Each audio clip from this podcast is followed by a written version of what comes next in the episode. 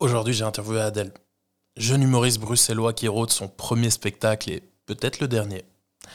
Adèle, c'est un pote de longue date. Fait partie de ces jeunes artistes que j'ai vu grandir et évoluer sur scène. Donc ça nous a permis de créer cette interview de manière différente de ce qui peut se faire. Pendant plus d'une heure, avec une tasse à la main, on a pu retracer son parcours mais en restant derrière le rideau de la scène. On parle d'erreurs, d'échecs, de vision de légitimité, mais aussi de ce qu'il aurait pu devenir si une autre décision avait été prise à un moment dans sa vie. C'est ma première interview, et je suis très content de pouvoir la partager avec un pote. Et si son parcours t'intéresse, tu peux retrouver toutes les informations le concernant en description. Bonne écoute. Bonsoir, vous allez bien? Bonsoir. Bonsoir. Bonsoir. Bonsoir. Bonsoir, bonsoir. Ça va, vous m'entendez bien? Bonsoir. Bonsoir les gars. Bonsoir à tous. Bonsoir Adèle, Bonsoir Bilal. comment vas-tu? Ça va tranquillement et toi? Ça va, ça va. Alors Adèle, euh, tu as un spectacle que tu joues actuellement au Petit Kings. Yes. Je vais lire le texte de présentation que tu m'as envoyé, parce qu'il m'a bien fait rire, euh, et que ça pourrait être une bio Tinder elle toute seule. Alors, Adèle s'est brisé les ligaments à la première minute. Végano, écolo, bobo, gauchiste, chevelu, sans carence, personnellement j'ai des doutes. Né d'une famille algérienne, Adèle ne rentre dans aucune case qui lui était prévue.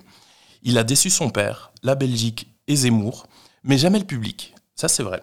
Après avoir fait les premières parties de Guillermo Guise, Florence Mendes, Jérémy Crédville, Laura Lone, le gala de Jason Broker et beaucoup d'autres, il vient peaufiner les derniers détails de son premier spectacle tous les lundis à 21h jusqu'au fin mars au Petit Kings, le 24 mars au Namur Is a Joke, le 5 avril à la Ruche Théâtre à Charleroi. T'as déjà info Ouais, mais c'est toi qui me les as envoyés. Ah, c'est possible, ouais.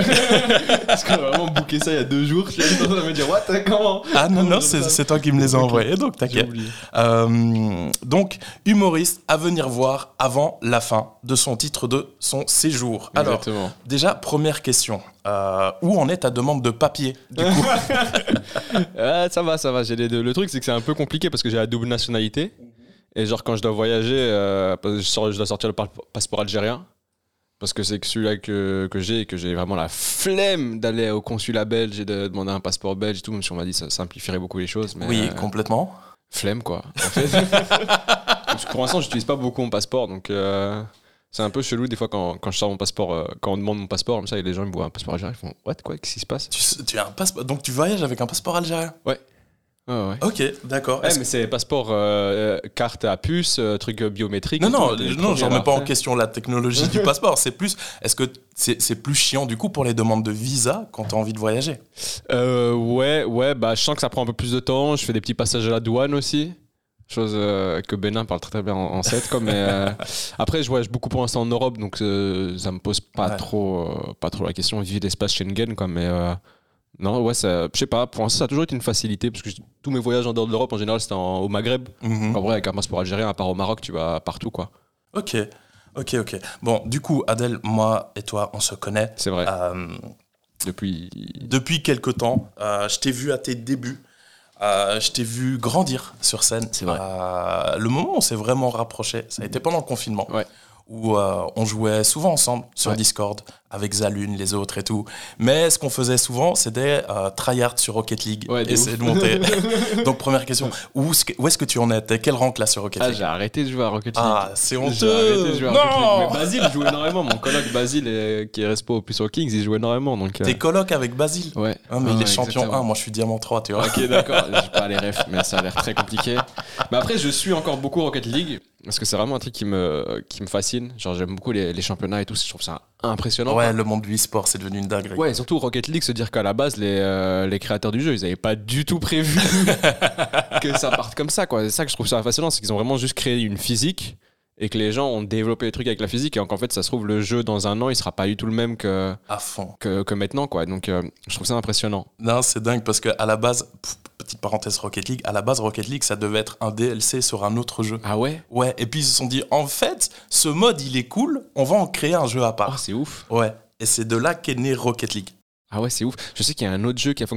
Le mode zombie dans euh, Call of Duty, Ouais, c'est aussi venu comme ça. À la base, c'était genre juste un petit truc à faire pendant le générique de Ouais. fin pour pas que les gens se fassent chier. Et au fur et à mesure, ben, les gens ont commencé à kiffer, donc ils ont commencé à le développer, un niveau, deux niveaux, trois niveaux, et maintenant c'est devenu le truc euh, qu'on connaît euh, Ouais. gigantesque avec des modes histoire et tout, quasi. Euh, du coup, Euh, pendant ce confinement, euh, on jouait régulièrement, on était souvent sur Discord, on Yes. discutait avec les autres.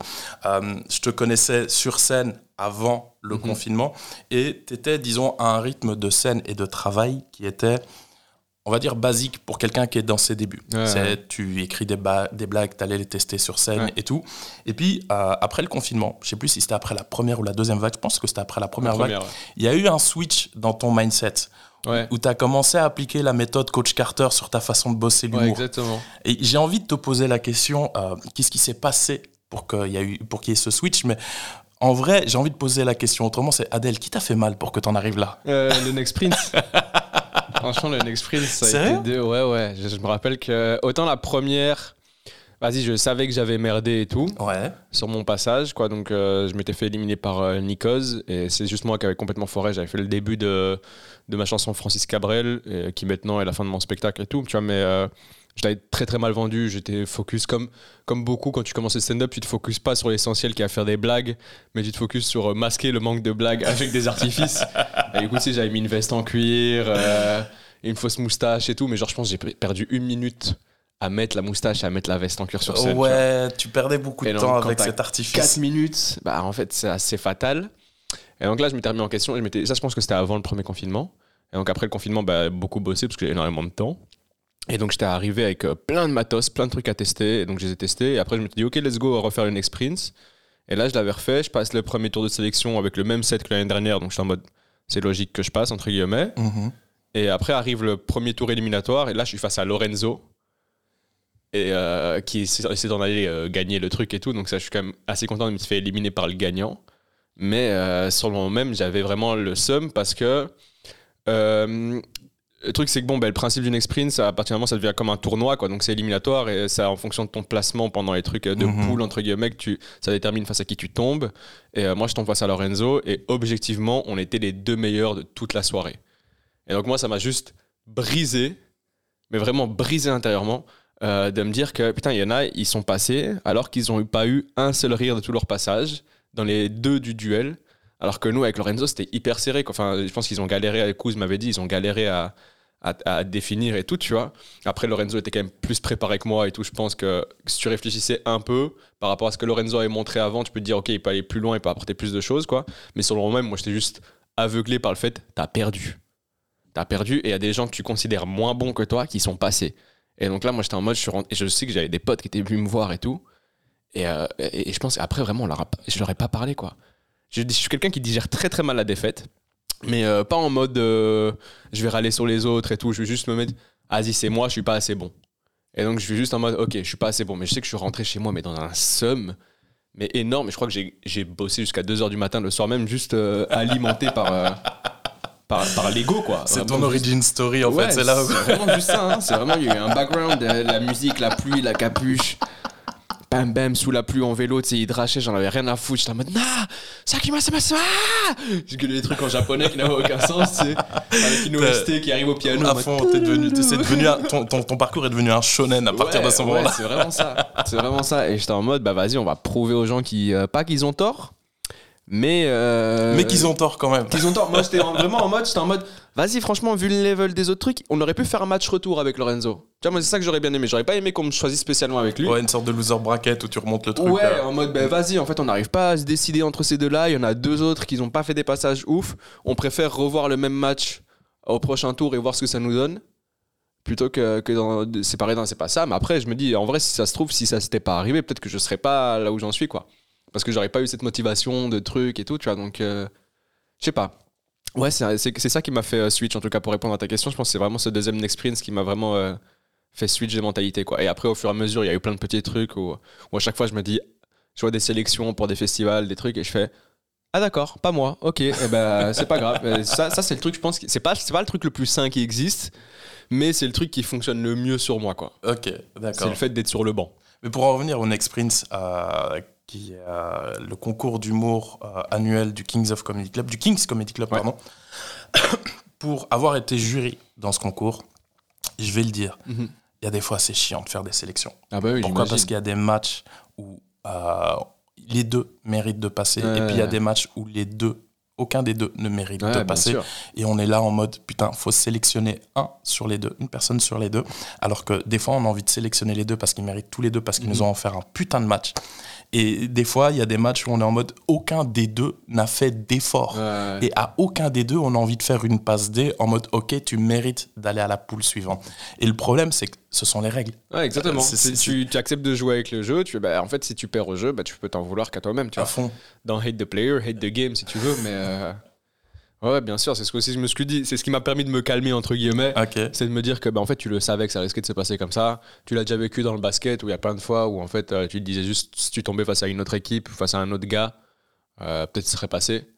Mais c'est comme ça, c'est les règles du tournoi, c'est les trucs, euh, tu joues avec quoi. Ok, et comment, comment est-ce qu'on fait pour se donner une discipline de travail dans, une, dans, un, dans un domaine qui euh, est même pas encore reconnu comme métier aux yeux du, du public Hmm. Euh, ça, moi, c'est des trucs que j'ai appris avec le sport.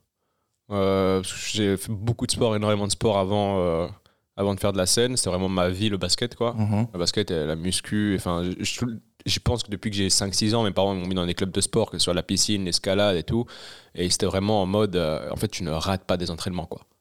Ok. C'est pas une, c'est pas possible.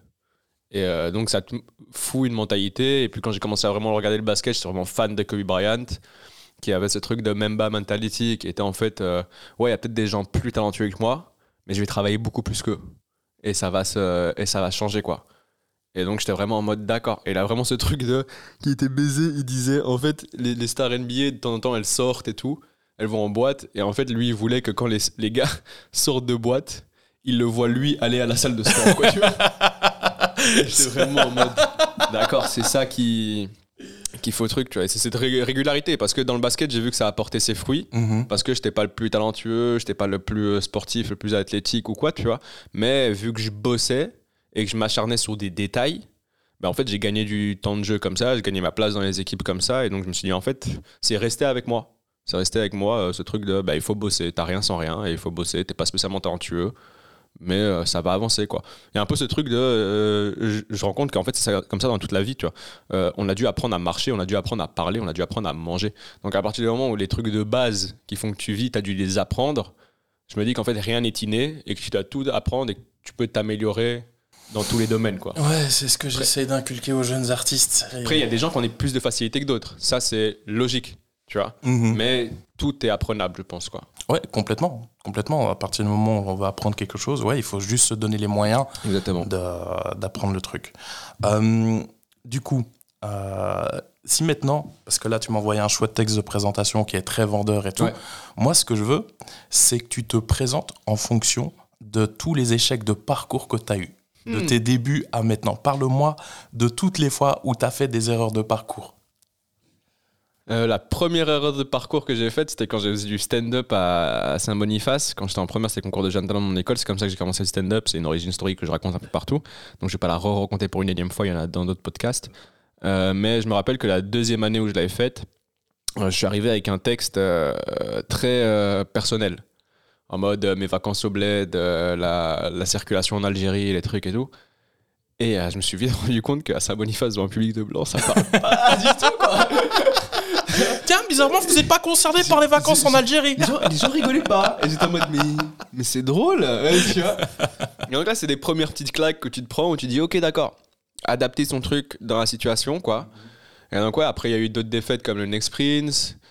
Euh, Il y a eu des, des, des fois où on m'a pas sélectionné, où, où je m'étais dit, putain, on aurait pu me sélectionner. Il y a eu par exemple euh, euh, Avignon, quand on a été sélectionné pour être Avignon. Moi, j'étais très content qu'on me sélectionne, mais il y avait une partie de moi qui était en mode, ah, vous avez appelé 8 personnes avant de m'appeler moi? D'accord. Après, j'avais pas de spectacle et tout, tu vois, mais c'était vrai, c'était on logique. recontextualise quand Oui, on a fait les Belges, enfin quand ils ont fait les Belges à Avignon, euh, la priorité était pour les artistes qui avaient déjà un spectacle bien qui était un minimum Bien rodé. sûr. Bien sûr. Et voilà, après, quand ceux à qui on a proposé n'étaient pas chauds pour Avignon, ce qui se comprend totalement, Ouais, c'est une toute autre discipline à à Avignon, c'est une toute autre ambiance, c'est charbonner tous les jours, tu vas pas pour Ouais, des vacances, quoi. Exactement. Euh, quand, quand, il y a, quand avec Cédric, on a commencé à discuter de oui, qui est-ce qu'on prend? Bien sûr, j'ai donné ton nom. Je me suis dit, Adèle, si vous lui mettez cette deadline, il vous pond un spectacle sans problème. C'est ce que j'ai fait en final, quoi. C'est du coup parce que, ouais, on m'a pris. Et, euh, et je suis arrivé un peu sur le retard, euh, tout expliqué et tout. Et donc j'étais en mode, ok, let's go. Et en fait, quand on est arrivé à Avignon, euh, je me rappelle que moi, j'étais en mode. Je pensais vraiment que ça allait être facile à remplir, Mhm. tu vois. Et euh, vas-y, la première, euh, première journée, je prends la conf. Je pense que je suis, euh, je suis vraiment le premier spectacle. Pro premier spectacle du truc des Belges à Avignon. C'est moi le premier à lancer le truc. Et je joue devant 24 personnes, je crois. Donc je me dis, ok, let's go. C'est le numéro de Kobe. Il y a un truc, tu vois, c'est un signe. Et deuxième soirée, je fais oui, personne. Et là, moi, je me dis, ouais, c'est aussi le numéro de Kobe, mais c'est pas. C'est pas le bon numéro. C'est pas le bon numéro, quoi. Et donc là, je sais que je me rappelle que directement après le oui personne, je suis descendu de scène et j'ai Mhm. été flyé direct, quoi. Directement toute la nuit d'Avignon, donc de 21h à je pense minuit 30, je crois, un truc comme ça. J'étais Direct après ton spectacle. direct après mon spectacle. Ok. De nouveau, baigné par ce seum, cet ego, cette rage de. D'où je perds, moi D'où d'où je perds et, et je fais rien, en fait. C'est surtout ça, en fait. D'où d'où je regarde les gens alors que, tu vois, si je suis pas mort, ben, je continue, quoi. Et donc, euh, j'étais en mode, et je me rappelle que même Kouz, à un moment, m'a dit euh, Ouais, Adèle, viens, viens boire un verre avec nous et tout. Moi, j'étais en mode Non Laissez-moi tranquille Allez donc faire la flyer. fête. Allez faire la fête, exactement. Allez faire le truc. Moi, je suis encore en train de flyer quand vous allez sortir de boîte et tout, tu vois. Et donc, vraiment, je me suis foutu ce truc où j'étais, mais après, je pense que les autres pourront témoigner, j'étais le premier à me lever. J'étais le- à 9h30, j'étais déjà en ville en train de flyer, alors que les autres, ils prenaient leur petit-déj, tu vois. Je revenais à midi. En fait, j'avais mon horaire à moi tout seul. Et j'étais vraiment tout seul dans mon truc. Un peu seul contre tous. Mais euh, vas-y, j'ai rempli ma salle et tout. Je suis celui qui a fait le plus de places euh, payantes. Ouais, ouais, t'es celui qui a eu le plus haut quota de places achetées. ouais, euh, ouais, parce qu'il y en a, on a eu des magouilles pour remplir les salles. Bien de sûr. Une place achetée, une place offerte. Bien sûr, ça. ça, c'est évident. Mais euh, ouais, j'ai celui qui a eu le plus de, de places payantes et on termine sur le record du truc avec euh, la dernière soirée avec 64 personnes, quoi. Et donc là, j'étais vraiment en mode, ok, d'accord, putain, c'est faisable, quoi. Mais euh, c'était rude, hein. Et c'était rude. la, la salle avait une jauge de combien? 90, tu crois. Ok. Un peu plus de 90. Donc ça, je on est- c'était un peu grand pour euh, qui nous étions. Après, je suppose que c'est une question de disponibilité, de prix, de trucs et tout. Il va y avoir plein de facteurs qui font qu'on peut pas spécialement choisir. Je pense que les petites salles à Avignon, elles doivent partir très très vite. Justement, parce qu'il y a plein de petits spectacles et les gens préfèrent jouer dans une petite salle de 20 mais remplie que dans une grande euh, vide, quoi. Mais ouais, c'était très rude. C'était très rude. C'est un truc, euh, c'était un rythme de fou, mais je pense que ça m'a mis ce truc de, ah si, je peux assumer ce rythme en fait. Je suis capable de tenir cette pression, d'avoir les résultats par rapport à la pression, et, euh, et donc de quand même euh, produire quoi. Même si j'étais fatigué, on dormait pas beaucoup. Euh, j'ai été quelques moments un peu à fleur de peau justement à, cause de ça, notamment la toute dernière journée où où il n'y avait pas d'option vegan au restaurant et la fatigue, l'alcool, la faim, la chaleur a fait que j'ai pas du tout su le masquer quoi. Alors qu'on est dans un repas avec des mecs qui, tu sais, avec le secrétaire d'État de l'époque et des trucs comme ça. Et moi, je suis en mode, mais je m'en bats les yucks Mais je m'en fous complètement Ah, ce qu'ils ont dû voir, c'est oh, encore un artiste qui fait ça. Dit. Ouais, ouais, ouais, de ouf. Et j'étais vraiment. En plus, je me repense, je me dis, ok, tu peux être euh, fâché, mais j'aurais pu le montrer de manière plus subtile. Là, j'étais vraiment comme un gamin, vraiment Adèle adolescent. Je me rappelle le Adèle adolescent dans l'équipe de basket euh, qui, qui avait pas ce qu'il voulait, quoi. Et j'étais vraiment en train de bouder comme ça. J'étais, un peu reculé de la table. J'avais poussé mon assiette parce qu'il m'avait sorti une vieille assiette. euh, c'est de la salade et des légumes, quoi. Et, Enfin, des légumes. De la salade et, des- et du pamplemousse. Ouais, donne-moi directement une soupe au caillou. Mais j'étais vraiment, tu vois. mais, mais qui, qui vous foutez de ma gueule, quoi. Et, euh, et du coup, j'étais vraiment d'accord, on m'a pas pris en considération et tout. Et c'est surtout ça qui m'a blessé, Mhm. c'est qu'on m'avait pas pris en considération. Alors que je me suis toujours dit, en fait, si t'as un. Par exemple, s'il y a un musulman dans le truc, bah, on n'aurait pas été à tout est bon dans le cochon. Tu vois ce que je veux dire On n'aurait pas Ouais. dans un restaurant comme ça. Et donc, j'avais un peu cette impression-là de. On était dans un restaurant où tout le monde peut bouffer sauf moi. Et personne n'a checké. Et ça, ça m'a un peu blessé vraiment sur moi-même. Je me rends compte que je l'ai pas du tout montré de la bonne manière.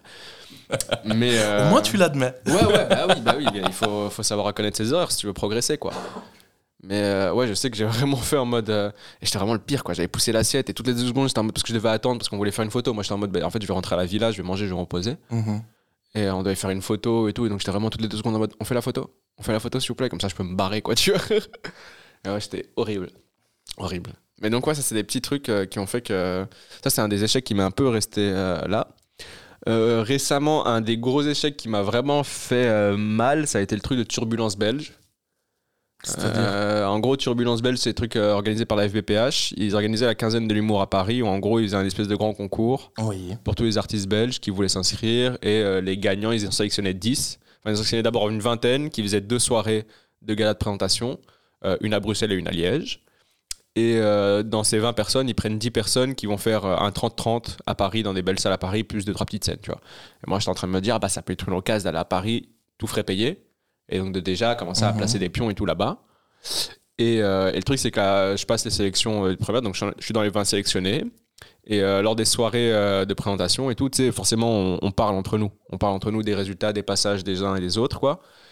Et euh, donc, tu sais, moi, on fait tous nos petits calculs, quoi. C'est les concours, c'est ça qui est horrible dans les concours, c'est que tu, euh, pas t'espères que les autres se plantent, mais euh, quand les autres se plantent, tu le prends en considération. Et Mhm. tu te dis, OK, il y a une chance de plus pour que ça fonctionne, quoi. Et donc, moi, je suis vraiment dans mes calculs, je fais ma, ma scène, ça se passe relativement bien. C'était pas waouh, comme, comme je l'espérais Ouais. mais ça se passe bien quoi et en sachant en ayant en retour des potes humoristes des séances de la veille à Bruxelles et de gens qui étaient dans le public à Bruxelles. J'avais des amis dans le public à Bruxelles qui m'ont dit ouais tel tel truc tu vois. Donc moi j'étais en train de me dire ok dans les calculs normalement ça passe. Et euh, deux trois jours après quand ils annoncent les résultats je, je vois je suis pas dedans. Et je fais ok d'accord. Et j'ai vraiment pris ce truc de ok, on veut pas de moi, ça va, pas de souci. Tu vois, c'est peut-être pas le truc, c'est peut-être juste sur le moment même. Mais en vrai, en y réfléchissant, je sais qu'il y avait un des membres du jury qui était genre euh, pour l'organisme Bruxelles Wallonie ou je sais pas quoi. Mhm. Et j'avais commencé en faisant des blagues euh, sur le l'office du tourisme wallon. Ouais, parce que t'as fait un podcast pour un l'office. podcast avec eux, donc j'ai fait un set de, de- des trucs. Et je me suis dit, en vrai, c'était pas le meilleur des choix de montrer que dès le départ, tu- potentiellement, tu vas faire un set après sur eux, quoi. Donc je pense que le gars, il s'est dit, attends, mais si on le prend lui, peut-être il nous fait 5 minutes de blagues sur notre gueule après, quoi, tu vois.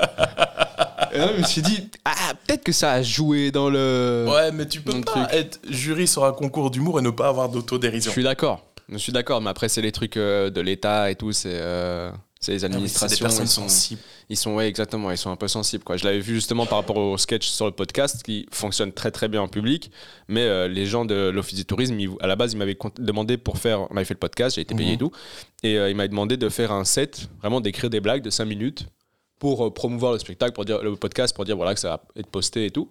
Et donc je l'avais fait, je leur ai envoyé. Toute l'équipe de Binge Audio, donc les gens qui géraient Mhm. le podcast même sur le terrain avec qui j'étais réellement en contact, ils y trouvaient ça très drôle. Alors que je faisais aussi des blagues sur eux, quoi. Mais ils trouvaient ça très drôle et tout.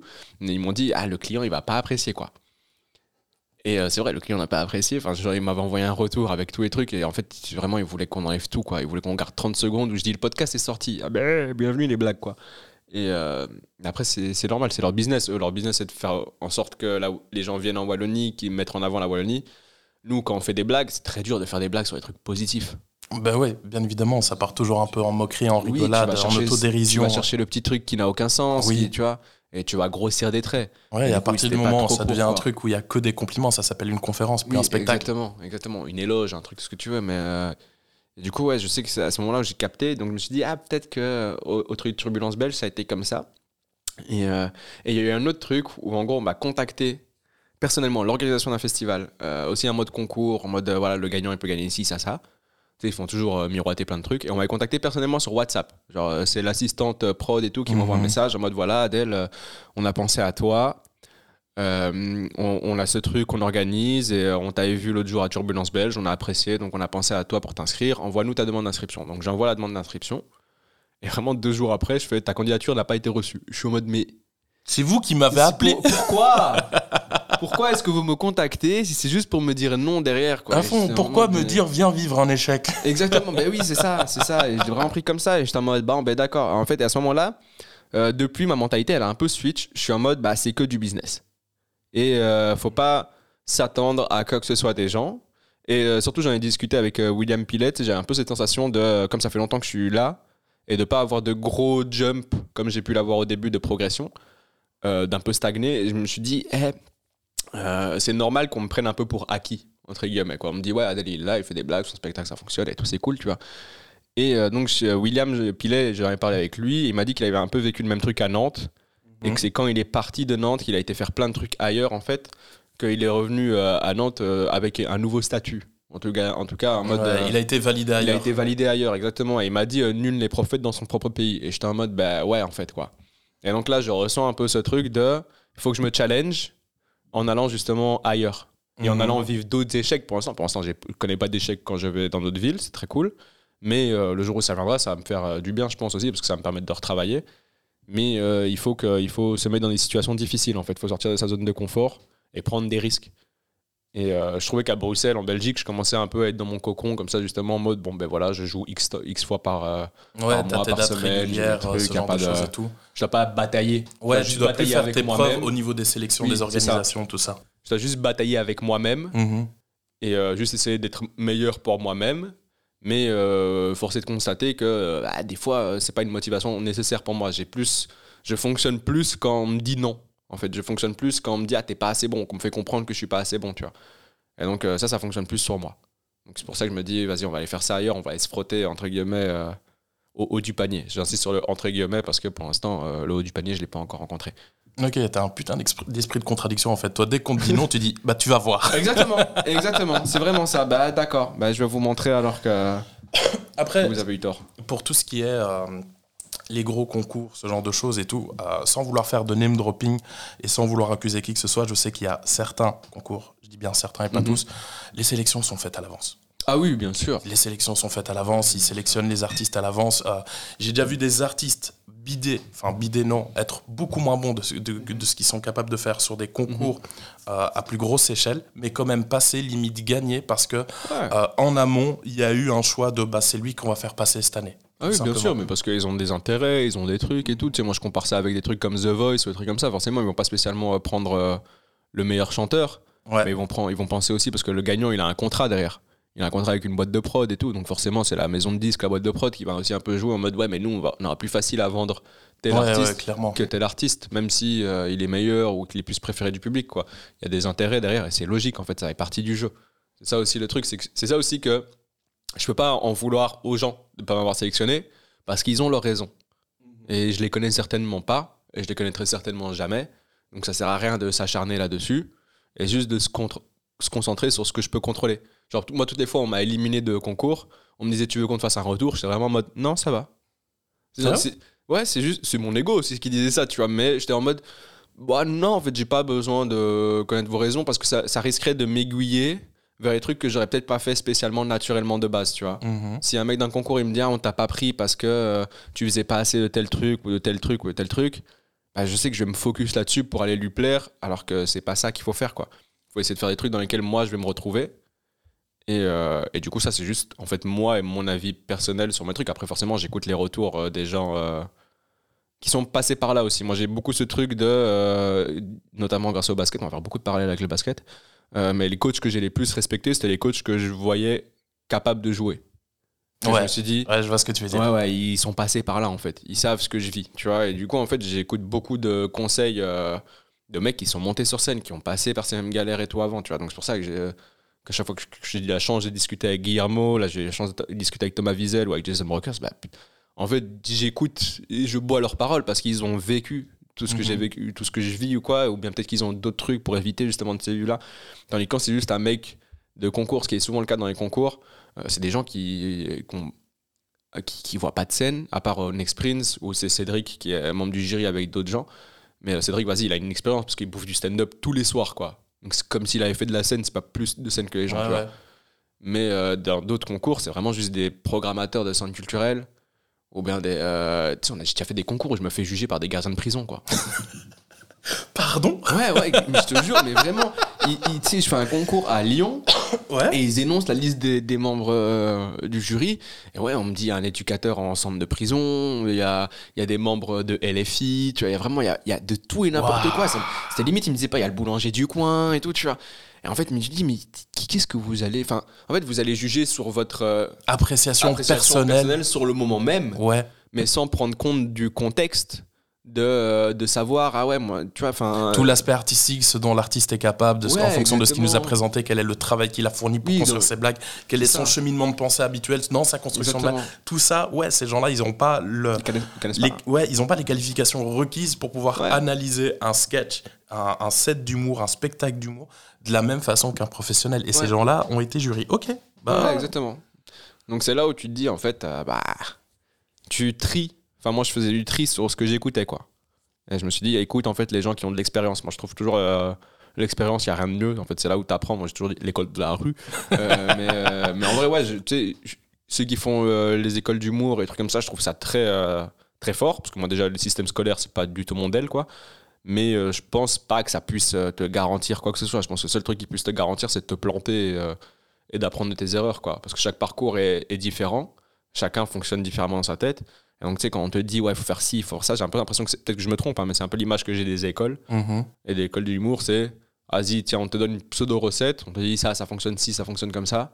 Et c'est le truc. Et donc, je pense que si tu suis ça, tu vas pas créer de nouveaux trucs. Tu vas pas surprendre les gens. Non, il y a un truc très formateur où on te Ouais. fait rentrer dans un moule qui fonctionne, Exactement. très mainstream, où voici les codes, euh, viens faire comme tout le monde. Ouais, exactement. Et, euh, et ouais, je suis, je suis sensiblement d'accord. Après, il y a, il y a certaines écoles, je vais te retirer ça avant que tu, que tu casses encore d'autres choses. Il y a certaines écoles, certaines formations où ce que j'apprécie dans leur façon, dans leur pédagogie, c'est viens assimiler les codes pour te les approprier et faire quelque chose qui t'appartient. Tu vois et, euh, et c'est là que tu vois la différence. Il y a, il y a des, je vois, il y a des stages intensifs qui se font, que ce soit ici à Bruxelles ou même à Paris, à- beaucoup à Paris surtout. C'est Ouais. venez assimiler les codes et venez correspondre aux codes. Et puis Ouais, tu ouais, corresponds à un format d'humour euh, très comédie club à la parisienne. Parisien, C'est-à-dire que tu peux aller jouer dans tous les comédie clubs, tu vas faire rire, mais tu vas pas te démarquer. Ouais, je trouve qu'à Paris, c'est très, ils ont très ce truc de, c'est un moule. En Mhm. fait, j'ai l'impression qu'il y a de plus en, ils sont beaucoup et ils ont cette culture de l'efficacité du 3-4 minutes et en fait, du coup, ils sont tous des très bons co- 3-4 minutes, mais après, il y a plus rien. En fait, c'est vide. Ouais, il quand y a personne vois, qui sort plupart- lot. Ouais, ils racontent tous plus ou moins les mêmes choses. Ils racontent la vie de Paris, quoi, des trucs comme ça. Et en fait, dé- déjà, quand tu les vois sortir de Paris, tu vois tout de suite, il y a les trois quarts de leur van qui fonctionnent pas parce qu'en fait, euh, si tu vis pas à Paris, tu les captes pas. Des Ouais, c'est ultra référencé et t'es Ouais. en mode, bah en fait, on voit absolument pas de quoi tu parles. Ouais, ils font des blagues, j'avais déjà vu des, des stand-uppers parisiens arriver au Kings et faire des blagues sur la ligne 13 à Paris. Tu fais, mais mon ref, euh, on n'a pas ça, nous, tu vois. Mhm. Et on comprend rien de ce que tu nous dis, quoi. Et tu sais, je trouve aussi, des fois, c'est de la paresse de pas faire l'effort, justement, de s'adapter. Et je pense que c'est parce qu'ils ont tellement été dans un moule, dans ce truc de, bah, en fait, c'est comme ça que ça fonctionne, et ils ont un peu ce truc de, c'est Paris, c'est le centre du truc et tout, c'est le, cœur névralgique du stand-up, ce qui, techniquement, n'est pas faux, tu vois. Mais. Ce euh, qui n'est plus le cas à mon sens aujourd'hui. Ouais, il y a moyen de faire autre chose ailleurs. En Mhm. tout cas, c'est plus le seul truc, tu vois. C'est pas, un- c'est pas l'organe vital, quoi. Complètement. Et, euh, et du coup, en fait, ils, changent pas, ils s'adaptent pas. Et du coup, en fait, ils sortent pas du lot. Ils sont pleins, ils sont pleins et très drôles. Mais effectivement, il y en a aucun qui, ou il y en a très peu justement qui sortent du lot. Et les quelques-uns qui arrivent à avoir un- une singularité, un propos dans leur spectacle, dans ce qu'ils disent, mais en fait, tout de suite, ça, ça prend des proportions incroyables, quoi. Et on les voit parce qu'ils viennent à Bruxelles en général. C'est quasi tous les artistes qui sont programmés au Kings. Bah ouais, c'est c'est pas les petits Parisiens qui font tous les comédie clubs et tout. Après, l'avantage, c'est qu'à Paris, tu peux vivre de comédie club. Ouais, Tu tu peux sans, forcément évoluer, Ouais. tu peux en vivre. Il y en a plein qui ont genre 20 minutes de blagues Mhm. qui fonctionnent super bien et qui tournent avec et ils vivent très très bien et ils font vraiment des ils ont un salaire quoi avec ça quoi et donc forcément je peux comprendre bah oui en fait euh, si t'as pas de si tes ambitions c'est pas ça de, de faire des grands trucs de voyager de- pas de révolutionner mais de te faire vraiment une place De te en démarquer fait, au moins. ouais je- bah, en fait je comprends si la situation elle te satisfait bah, grand bien te fasse moi je suis pas en train de critiquer qui que ce soit je dis juste si c'est à ton choix bah, vas-y euh, let's go y a pas de souci. Mhm. Mais il faut pas espérer. euh, faut être après, faut être réaliste avec ses choix, quoi. Faut savoir ce vers quoi ça, va t'amener. Ok. Je sais pas si ça a répondu à la question. Je sais même plus. si Ouais, je- franchement, il n'y a plus de questions, viens, on discute. Euh, pour en revenir un peu aux questions euh, que je voulais te poser initialement, donc imaginons que euh, ton, ton premier passage sur scène donc à Saint-Boniface ait été ton premier bid, Mhm. la première prise de conscience de et en fait, euh, va falloir que je tienne compte de l'environnement dans lequel je suis et que Ouais, ce que j'ai à dire, faut un minimum que ça parle aux gens. Ouais. Euh, donc ça, ça a été ton premier, ton premier bid. Moi, ce que je veux savoir, c'est quel a été le pire? Celui où tu as eu le plus de mal à t'en remettre, celui où qui a intensifié l'esprit shonen, où tu t'es dit, je vais rentrer, je vais d'abord pleurer avant de me mettre au travail? Euh... Waouh Parce qu'en vrai, il y en a plein, hein, des beats. Tu peux en citer plusieurs. Vraiment, il y en a plein, des beats, quoi, tu vois. Il y en a eu un récemment où, euh, à Arlon, je faisais la première partie de Thomas Wiesel. Et c'était la première fois que je faisais sa première partie. ok. Alors, donc, tu sais, moi, il me fait confiance et tout. Je suis en mode, ok, let's go, vas-y, c'est cool. euh, c'est un de salle et tout. Les conditions étaient un peu bizarres parce qu'il est annoncé comme artiste mystère pour des raisons euh, de programmation avec euh, un autre endroit pas trop loin et Mhm. tout. Enfin, bref. Et donc, les gens savent pas du tout qui il est noir. Et euh, le truc, c'est que moi, quand à un moment j'ai été pissé, j'ai entendu des gens faire Ah, Adèle, Adèle, Adèle, Adèle. Et je pense, je sais pas si les gens ils se sont mis dans une tête, c'est le spectacle d'Adèle, tu vois. Et en fait, moi, je venais juste faire la première partie. Et quand je monte, et, et c'est la première fois, tu sais, je demande tout le temps euh, est-ce qu'il y a des gens qui me connaissent? Mhm. Et c'est la première fois que vraiment toute la salle applaudit. What? Ouais. T'es connu à Arlon? Ouais. Mais c'est parce qu'on avait fait une date avec le What the Fun. Mais ils sont 13 là-bas. Mais oui, on a fait une date avec le What the Fun euh, en août. Ouais. Donc vraiment trois mois avant la PP. Ok, ouais. donc. Mhm. Et euh, devant 300 personnes, et là c'était une salle de 120. Et en fait, comme c'est artiste mystère, ben, t'as que les abonnés du lieu Ouais. et tout qui prennent. Et en fait, c'est vraiment tout le public, et c'est que des gens qui m'ont déjà vu au moins une fois, Mhm. dans les mêmes conditions de passer premier en truc, plateau, donc f- fait vraiment les mêmes blagues, quoi. Et vraiment, quand ils ont tous applaudi dans ma tête, j'étais en mode Oh, je suis baisé. et je leur ai dit en joke Bah, vous allez revoir les mêmes vannes. Et donc, vas-y, j'ai refait le set parce que c'est ça que j'avais prévu, j'avais rien prévu d'autre, et j'étais en mode C'est ça que j'ai envie de faire, quoi. Et ils ont rigolé, ouais, parce qu'il y a quelques nouvelles blagues qu'ils n'avaient pas vues de la dernière fois. Mais le reste, j'étais vraiment en mode Ah ouais, c'est moins. C'est moins intense. Et je savais qu'il y avait Thomas qui était juste derrière. Et je suis en train de me dire, oh là là. Et le lendemain, on doit genre, refaire sa première partie au Luxembourg. Et donc j'étais en mode, oh là là, je vais rentrer chez moi ce soir, c'est sûr et certain. et on est en train de dire, il va pas me rappeler et tout.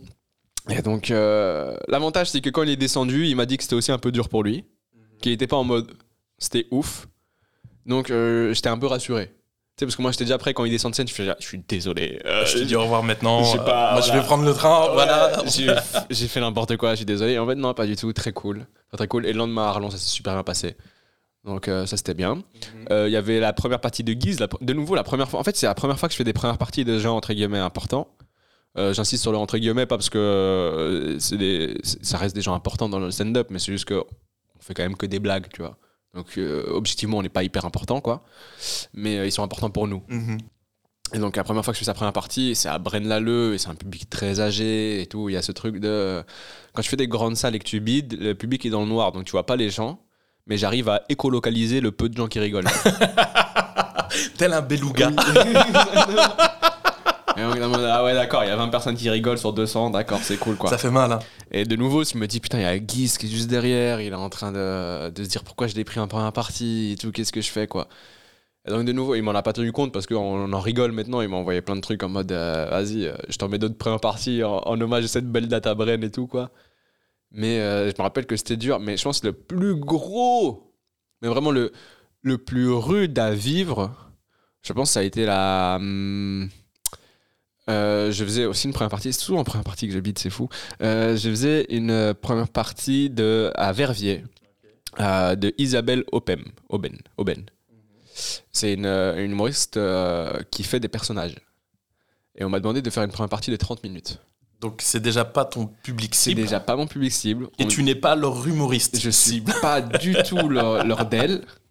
Et on me demande de faire une partie de 30 minutes. Donc Mais c'est pas une première partie, c'est un mais en 30 fait, ça. ouais, mais eux en fait ils font un truc de euh, première partie, pause, Ok. puis l'artiste. Ouais, je vois. Tu vois, parce qu'ils ont un certain créneau euh, horaire, je suppose, Mhm. à remplir et tout, tu vois.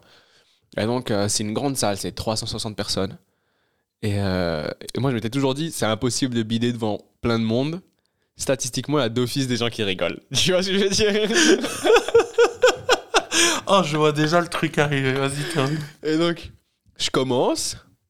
Et euh, au début, je fais toujours un petit jeu avec le public quand je fais la première partie, jeu de chauffe où euh, je fais terminer les phrases. Et il y a toujours une phrase où je dis Vous êtes venu voir le spectacle de? Et euh, d'habitude, les gens ne savent pas, ou il y a genre une moitié des personnes qui savent, tu vois. Et là, vraiment, tout le public à l'unisson Isabelle Opem Et j'étais en mode Oh, je suis baisé. Ouais, tu t'es senti de trop en mode pardon, excusez-moi de vous Ah ouais, déranger. ouais. On va vivre un petit moment intense entre nous, puis après, promis, je vous laisse. Et j'étais là en mode Ah, je suis baisé. Parce plus, c'était un peu une salle des fêtes à l'ancienne, c'est un éclairage pas ouf, écoute, tu vois. Et après, en vrai, le stand-up, ça peut passer dans ce genre de truc, c'est pas un souci, tu vois. Mais voilà, c'était compliqué. Euh, il faisait très chaud sur scène. Certainement parce que j'étais en train de bider. Et vraiment, au fur et à mesure, je... il y avait cinq personnes qui rigolaient. De nouveau, j'arrivais à les écolocaliser. Et euh, au fur et à mesure, comme les... le reste de la salle ne rigole pas, les gens qui rigolaient, ils se sont désolidarisés. Ils ont arrêté de rigoler. Et ça, ça a été ça le plus dur. Je me rappelle qu'il y avait une meuf au premier rang. Elle rigolait à mes blagues. Et donc, moi, je me raccroche parce que c'est la seule ouais. que je vois. Et donc, je fais limite mes blagues que Que pour, pour elle. elle. Finalement, elle a commencé à baisser les yeux, à tourner la tête du regard. Et j'étais en mode Oh non Oh non Ne m'abandonne pas Et vraiment, je suis en train de vivre un moment, mais c'était un enfer, c'était long. Et je regarde mon chrono et je vois, je fais 8 minutes et je suis en mode, oh, je dois encore faire 22 minutes comme ça. Ouais. Et euh, je sais que euh, j'ai vraiment, j'étais en mode, vas-y, fais tes blagues. J'étais passé en mode répète, quoi. Ouais. En mode automatique, il n'y a plus rien, il y a juste. euh, je suis dans ma tête, je suis à l'extérieur. Yu Yu Hakusho, je me regarde, quoi. Et, euh, et le truc, c'est que. Très bonne ref. Ah, écoute. et le truc, c'est que, ouais, au bout de, je pense, 12 minutes, 12-15 minutes, j'ai eu un rire. Et là, j'ai pris mon opportunité, j'ai fait Bonne soirée, au revoir Un rire, c'est une chute. Oui. Voilà, au revoir. Terminé sur un- une chute, quoi. Mais voilà, je sais que c'est les conditions qui font que euh, ça, ça prenait pas aux gens. Parce que je voyais bien, les gens, ils étaient vraiment en train de me dire Pourquoi ils nous parlent? Mhm. Et je pense que c'est surtout ça le truc, ils captaient pas de. Bah, en fait, euh, je suis en train de vous discuter, vous pouvez rigoler et tout, quoi. Et, euh, et donc, ouais, c'était c'était un long moment, quoi. C'était très, très rude. Et euh, il m'avait proposé de rester manger, de rester regarder le spectacle et tout. Et j'étais vraiment en mode. euh, je trouvais une ville excuse, quoi. J'étais en mode. Ouais, non, je dois rentrer, il y a mon chien qui m'attend. J'ai des responsabilités. Ouais, je vais rater mon train. Tu sais que j'étais à la gare, j'ai attendu 40 minutes le train. Mais je préférais l'attendre dans le froid tout Ouais, seul je à la gare totalement. Un, un- un truc comme ça, t'as clairement envie d'être seul. C'est ça qui est, euh. qui est dingue, c'est que euh, c'est ce que je vois chez tous les humoristes, euh, c'est que vivre un bide, vous le faites tous. Ah, et ouais. vous le vivez tous de la même façon, avec les mêmes émotions, mais putain, on se sent tous seuls. Ouais, ouais, Après. laissez-moi. Alors que c'est c'est universel. hein. Vous vivez tous avec les mêmes émotions de la même façon de manière générale, mais il y a ce sentiment de solitude alors que vous êtes tous passés par Ah oui, l'échec. bien et ça, c'est dingue. Ah oui, de ouf. Ouais. Le pire, c'est que vraiment, euh, tu sais, maintenant, j'arrive à désacraliser le bide. Parce que, euh, vas-y, j'ai déjà vu Guise bider, j'ai déjà vu Inno bider. Enfin, j'ai j'ai déjà vu quasi les mecs que j'admire. Et je me Mhm. suis dit, c'est des goats, ces mecs, jamais ils bident. Et ici, je les ai déjà vu bider, en fait, automatiquement, avec des vannes qui fonctionnent très très bien ailleurs, tu vois. Ouais. Donc c'est là où tu te dis, en fait, c'est pas. Oui, il y a moyen d'améliorer la blague et de faire en sorte qu'elle fonctionne le plus possible. Mais je pense que Mais vraiment. il n'y a pas le truc à 100%. Ouais, ça n'existe où- pas, voilà. Il y a un 80%, peut-être 85%, je crois que c'est le max. Toujours, c'est le mais- grand max, je pense qu'on puisse atteindre.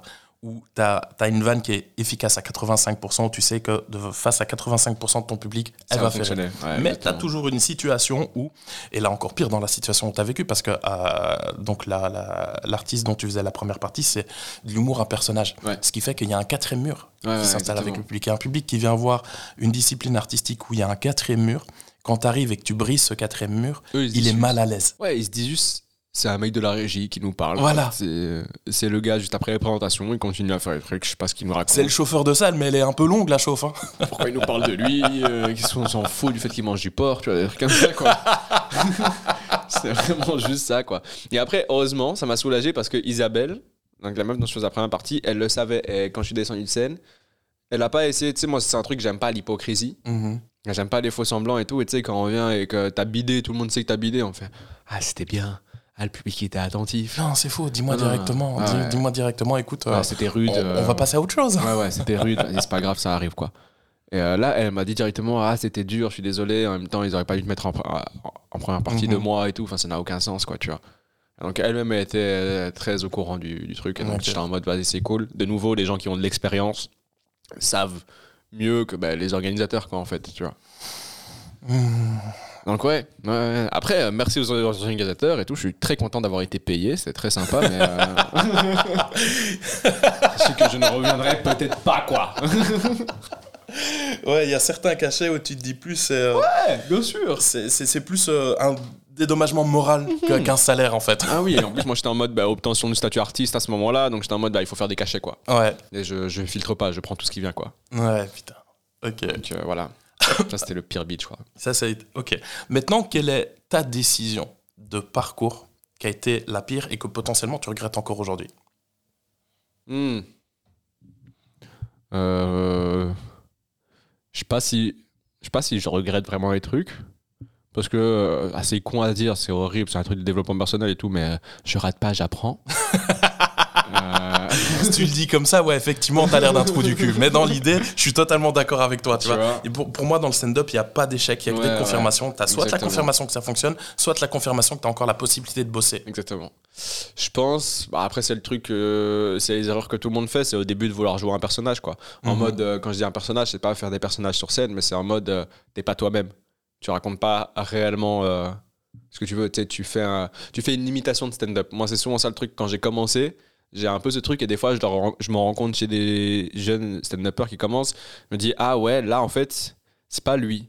Il est vraiment en mode, j'ai vu du stand-up, j'ai cru comprendre les codes de, je sais pas si vous avez remarqué, là, et, là. Mhm. et en fait, tu pars là en mode, euh, c'est un pote qui imite un stand-upper, quoi, tu vois. Et donc ça, je pense, c'est les premiers, et je me suis longtemps accroché à ça. Et c'est peut-être ça, c'est peut-être juste ça, en fait, je me suis dit, bah, t'aurais peut-être pu aller un peu plus vite pour capter que euh, ce que t'as à vraiment dire, c'est intéressant et t'arrives à en faire des blagues. Euh, ça, c'est, je pense, le truc qui m'a. où je me dis, ah, j'aurais peut-être pu aller plus vite, quoi. Plus ra- ouvertement raconter les trucs que j'avais envie dans le spectacle aussi. Je pense qu'il y a eu un vrai switch quand j'ai commencé à réellement euh, parler, à faire des moments sans blague. Mhm. Et là, je me dis, ok, j'aurais peut-être pu le faire plus tôt aussi. Mettre des vrais moments sans blague.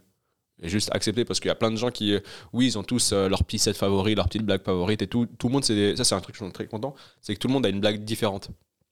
Il n'y a pas genre. euh, tout le monde ne vient pas me dire en mode tel sketch, c'est le banger du spectacle. Tout le monde Ouais. vient avec tru- trucs différents. Donc, ça, c'est un truc que j'ai toujours envie de faire, c'est de donner à boire et à manger pour tout le monde, quoi. Donc, ça, je suis content. Mais le point commun sur lequel les gens viennent tous revenir, et surtout les, les artistes, c'est qu'ils veulent me dire Ah putain, la séquence émotion, les séquences émotion, où tu viens installer un truc où t'as pas de blague, tu nous racontes, c'est hyper intéressant. Mhm. Ouais, c'est J'aime énormément justement ce côté euh, intensité, émotion, vraie sincérité Ouais. qu'on peut ajouter dans un, dans un format de une heure Ouais, de ouf. où tu peux faire rire les gens, tu peux leur apporter de la joie, mais tu peux aussi, tu vois, vraiment, tu retires ton armure et t'expliques aussi pourquoi Ouais. t'en es là. Exactement. Et dire, ouais, on en rigole et tout, mais contextualisons aussi pourquoi est-ce que j'en suis venu à vous faire rire. Ouais. C'est rude, hein. C'est rude, si c'est mal amené, c'est compliqué à, amener correctement. Ouais, de manière sincère. Et même la première fois. où- pour ça, les premières fois, moi, je les avais pas trop écrits. Mhm. Et j'étais vraiment en mode, tu sais que tu dois dire ça. Vas-y en mode euh, feeling. Alors que je suis de base quelqu'un qui écrit beaucoup. Je suis très. Enfin, tu regardes mes textes avec Lorenzo, je pense qu'on est les mêmes. C'est à la virgule près, quoi. Mhm. On est vraiment des, des bourreaux de, de la minutie là-dessus. On se, on se flagelle limite à- au point qu'on veut que ce soit carré, quoi. Et c'est vraiment les seuls trucs où je me suis dit, en fait, euh, vas-y en- au feeling. Et laisse parler ton cœur. Et- Tu dégoûtes. Mais euh, et je sais que la, première fois, je racontais des trucs et j'étais. euh, j'avais vraiment eu la petite boule à la gorge, quoi, la petite gorge nouée en mode Ah putain, je vais peut-être chialer, quoi. Mais je vais pas chialer parce que je suis un bonhomme, tu vois, mais euh, j'avais quand même un peu ce truc de Ah, c'est dur ce que je raconte. Et. Mais je suis content de le raconter. Je suis très content de le raconter parce que ça rajoute un truc et surtout parce qu'après les séquences euh, émotions, tu peux faire la, blague la plus débile qui existe. Les gens Ouais, il y a, y y un truc aussi dans. Ouais, c'est ça. Parce a ce côté de. C'est un gars qui pète à un enterrement, quoi. Tu Mhm. vois, c'est. oh putain. Merci. On a- on besoin de rire Ouais, un peu. On a besoin de rire un peu. on est soulagé quoi. Et c'est ça que j'adore aussi, c'est parce que du coup, en fait, c'est là où tu, où tu glisses les blagues les plus nulles qui existent. Mais des- qui fonctionnent et qui mais ont les meilleurs scores. C'est débile, c'est beau, fast fuck, tu vois, mais ouais, ça. Il y a un truc de. Tu soulages tout le monde, quoi. Ouais, il y a un contraste dans les émotions qui fait que euh, si tu l'avais pas amené à ce moment-là, bah, la vanne, elle aurait pas prise. Ouais. Mais il y a eu une telle intensité juste avant que euh, toute cette intensité, elle va se projeter Ouais, contre cette blague qui est éclatée, Exactement. mais qui va faire un effet beaucoup plus intense. Il fait qu'elle prend, quoi. Ouais. Donc ça, c'est très très cool. Mais euh, voilà, Et ça, c'est, je pense, le plus dur. C'est, je pense, le plus dur pour moi. Euh, je sais que là, je suis en train de commencer un peu à bosser le deuxième spectacle et je sais que ça va être encore plus dur parce qu'on va aller encore parler de trucs que j'ai vraiment. Un pas que j'ai dit à personne, mais. euh, Ouais, c'est ça qui est fou, c'est ce que dit Aurel, Orelsan, quoi. C'est euh, putain, dans mes sons, je parle à des trucs comme ma famille, c'est pas de moi, quoi. Mhm. Donc, tu dis à des milliers de gens des trucs que les gens ne savent pas toi, ou alors il y a 3-4 potes qui savent ça, toi, quoi. Et là, je vais raconter des trucs super intimes dans le prochain spectacle. Et là, je suis en galère. Je sais que ça va me prendre énormément de temps pour l'écrire et à trouver des trucs drôles à dire là-dessus parce que on va chercher loin. Mais c'est très agréable à faire. Parce que quand tu arrives à faire rire là-dessus, t'es en mode OK, let's go. Ouais, mais pour faire rire là-dessus, faut. Il y a, y a un énorme travail sur soi à faire aussi. Ouais. Il y a le fait d'avoir accepté la situation, le fait d'avoir fait Ouais. le deuil de la situation, de, de le vivre. euh, en, quand, quand tu en parles, tu es aligné avec toi-même. Ouais, exactement. Parce qu'à partir du moment où tu le fais, alors que c'est une situation qui te fait encore mal au fond de toi, ça va se ressentir dans le public. ouf. Ouais, de ouf. Et ça va biaiser l'ambiance où les gens vont avoir l'impression que, mais en fait, euh, ils devraient être assis chez un psy, là, actuellement, Ouais, pas en train d'essayer Ouais, de nous faire rire avec ça. Donc voilà. mais tu dis que donc, dans ton spectacle aussi, il y a eu un switch où tu t'autorisais beaucoup plus de séquences émotions. Est-ce que tu penses que c'est parce que tu te sentais beaucoup plus légitime d'être sur scène? Euh, je sais pas. Je sais pas si c'est une question de légitimité. Je sais pas si je me sens vraiment toujours légitime à être sur scène. Moi, euh, moi ouais, moi le stand-up, je l'ai vraiment commencé en mode euh, vas-y, on verra bien. Et Mhm. depuis lors, c'est toujours en fait vas-y, on verra bien où ça nous mène. quoi. Tu sais, moi, tant que personne me met. euh, Excuse-moi, t'es au courant que t'as une carrière là T'es au courant que t'as fait Avignon T'es au courant que Ouais, t'as fait ouais, non, Montreux oui, je sais, oui, non, je sais, c'est ouf, quoi. Mais euh, vraiment, je suis vraiment en mode. euh, c'est ça, c'est ça aussi qui me permet de garder les pieds sur terre, justement, c'est que je me dis, Ouah, tout ça, c'est parti d'un on sait jamais, on des blagues, on verra bien, quoi.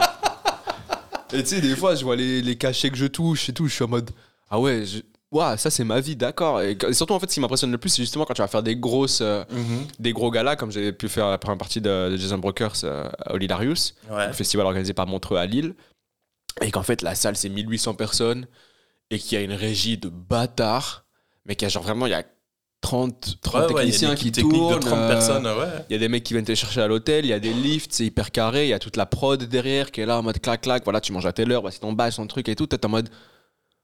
Je vais raconter des blagues. Ouais. Mais à quel moment ça a été accepté, à quel moment c'est devenu logique et tout, que, qu'il y ait tout un truc, autant de gens qui travaillent pour des gens qui racontent des blagues, quoi. Et je, enfin, je, je sais pas, je trouve ça un peu, et c'est là dans lequel je me sens pas légitime, mais c'est plus en mode de la modestie, je pense, de se dire que ah, tu racontes juste des blagues, en fait, et euh, je sais pas si tu mérites tout ça, parce que n'importe qui d'autre peut le faire, sans être payé, Mhm. parce qu'on n'a pas attendu le stand-up pour euh, découvrir le rire. Et donc, euh, et, et quand il y aura plus le stand-upper, les gens vont pas s'arrêter de rigoler, quoi. Euh, limite, peut-être ils rigoleront plus entre eux parce qu'ils vont se rendre compte que tous leurs potes sont drôles et qu'ils vont moins être en mode ah, il faut absolument aller voir du stand-up pour rigoler. Je suis peut-être en train de niquer le business du stand-up là actuellement. T'inquiète, j'ai des contre-arguments. Je te laisse terminer, mais je vais Il pas a te laisser niquer mon business. Attends. il a raison. Mais euh, ouais, non, non, je suis plus en mode. euh, pas que je suis pas légitime, mais je suis en mode vas-y, c'est une chance parce que tout est parti sur un coup de tête et que c'est vraiment juste de. On verra bien où ça nous mène, quoi. Et à, à un moment où le, jour où ça commencera à me faire chier, le jour où j'aurai plus rien à dire ou quoi, euh, j'aurai aucun souci à m'arrêter. Je pense que ça, c'est un truc où je me suis dit dès le départ euh, je m'arrêterai un jour, je ferai pas ça toute ma vie. Le plus court c'est, au mieux c'est. Ok, donc arrêt sur image. Arrêtons. Euh, donc tu as ton spectacle que tu Mhm. joues régulièrement au Petit Kings, que tu as rodé, que tu as, tu as fait le festival d'Avignon, Mhm. Euh, tu as fait le gala de Jason Broker à l'Hilarius à Lille, euh, Deux soirs d'affilée alors que j'en vais en faire qu'une. deux soirs d'affilée alors que tu devais en faire qu'une et que c'est un festival qui est organisé par le festival de Montreux. Ouais. Et tu te sens toujours pas légitime? Ouais, non. Non, parce que n'importe qui peut prendre ma place. Ça, pourrait- ça pourrait être n'importe qui d'autre, ça changerait rien. Il n'y a personne qui t'attend. Il n'y a personne qui se dit Ah, Adèle, euh, les gens s'en battent les couilles. Je peux m'arrêter demain de faire du stand-up, les gens s'en battront les couilles, quoi, tu vois. Il y aura peut-être 2-3 secondes de Ah, pourquoi t'arrêtes nan. Il va rien se passer, tu vois. La Terre va pas s'arrêter de tourner, euh, tu vois. Il y aura pas, on va pas être en mode Ah, il y a une pé- pénurie de stand-uppers et des trucs comme ça. Non, les gens s'en foutent, quoi. Donc, c'est plus en mode comme ça, où je me dis Je me sens pas légitime. Ça, chaque fois, je me sens mal de me dire putain, les gens payent pour ça. quoi. Ok, alors vo- voyons la chose autrement. Parce que Ah je suis content que les gens payent. Merci. Continuez Ouais. à payer. Hein. tous les programmateurs qui écoutent Ouais, Oh, un artiste non. gratuit Payez, payez, c'est important. Non, alors, voyons la chose autrement, parce que moi, ce qui, ce qui me fume, c'est que euh, je travaille avec plein de jeunes artistes, avec les open mic et tout que j'organise, et j'essaie d'expliquer aux artistes, pouvez vous sentir légitime, vous avez totalement le droit d'être sur scène et de parler de ce dont vous avez envie de parler. faux. Ok. Du coup, j'ai envie de poser la question autrement, pour toi, c'est quoi être légitime sur scène? Sans citer spécialement de nom, qu'est-ce qui est... Qu'est-ce qui définit le fait qu'on soit légitime de monter sur scène, faire du stand-up et faire des blagues devant un public? Waouh. Je passe. Ah ouais, Euh, t'as cassé mon business, moi je vais casser ton esprit, frère. Mais en vrai, moi, je, sais pas si tu peux être légitime parce qu'il y a ce truc de. On sait pas si on va faire rire les gens. Parce que quand les gens viennent voir ton spectacle, techniquement, ils l'ont pas vu. Mais ils payent en avance. Et donc en fait, il y a aucun monde où euh, ça se trouve, ça pas les faire rire, mais ils ont quand même payé. Et donc, tu sais, le contrat qui était tacite, de base qui était prévu, c'était qu'eux, ils te donnent l'argent et toi, tu les fasses rire. Ça, c'est pas fait. C'est comme si, en fait, tu allais au restaurant, tu payes d'avance, et qu'en fait, le, le chef, il sert tout le monde, sauf toi. Et il dit, ah, toi, tu manges pas. Pourquoi? Parce que c'est comme ça. Moi, c'est ce que j'ai fait. Ça, te- ça te plaît pas, ben voilà, tu manges pas. C'est pas grave. concept. Exactement. Tu vois, c'est un peu ce truc de. Eh, je sais pas si. Et parce que aussi, il y a plein d'autres mondes derrière, en fait, quoi, tu vois. Il y a beaucoup d'autres mondes derrière et que c'est aussi beaucoup un facteur chance. Ça, je m'en rends compte avec le temps. euh, justement, toutes ces opportunités que j'ai eues, c'est vraiment juste une chance énorme Mhm.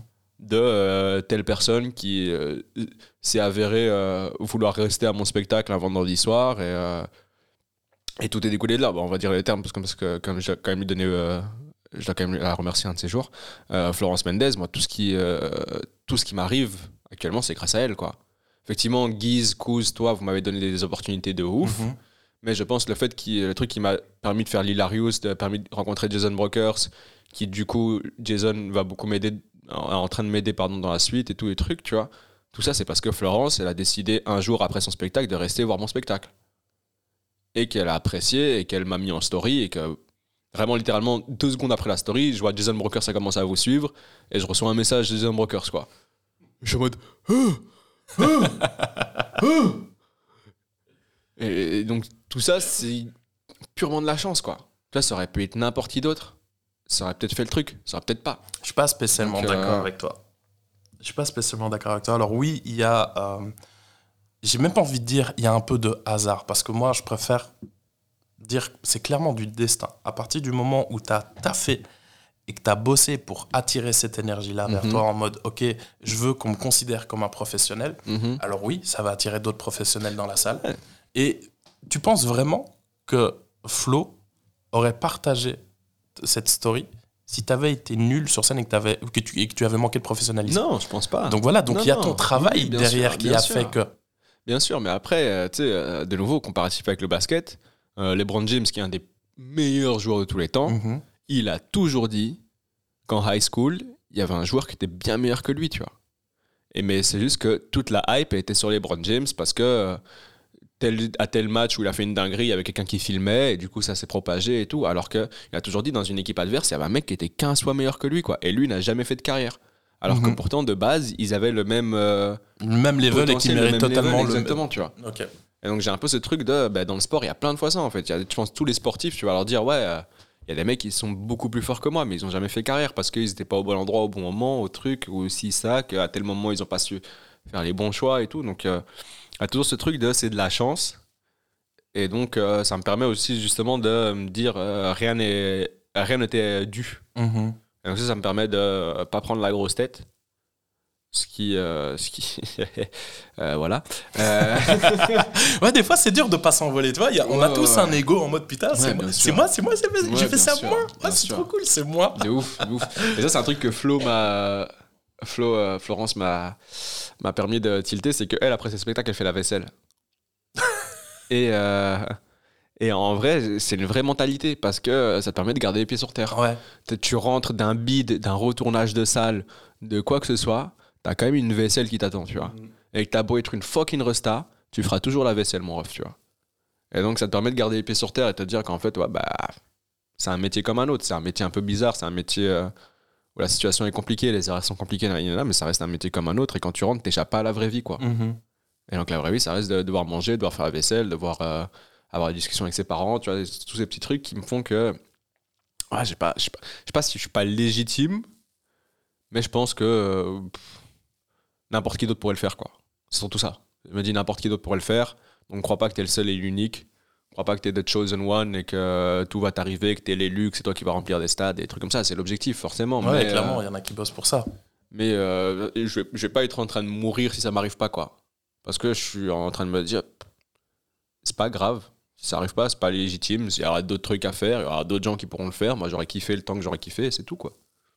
C'est en ça que je me dis, je suis pas légitime. D'accord. pas si légitime, c'est le bon terme.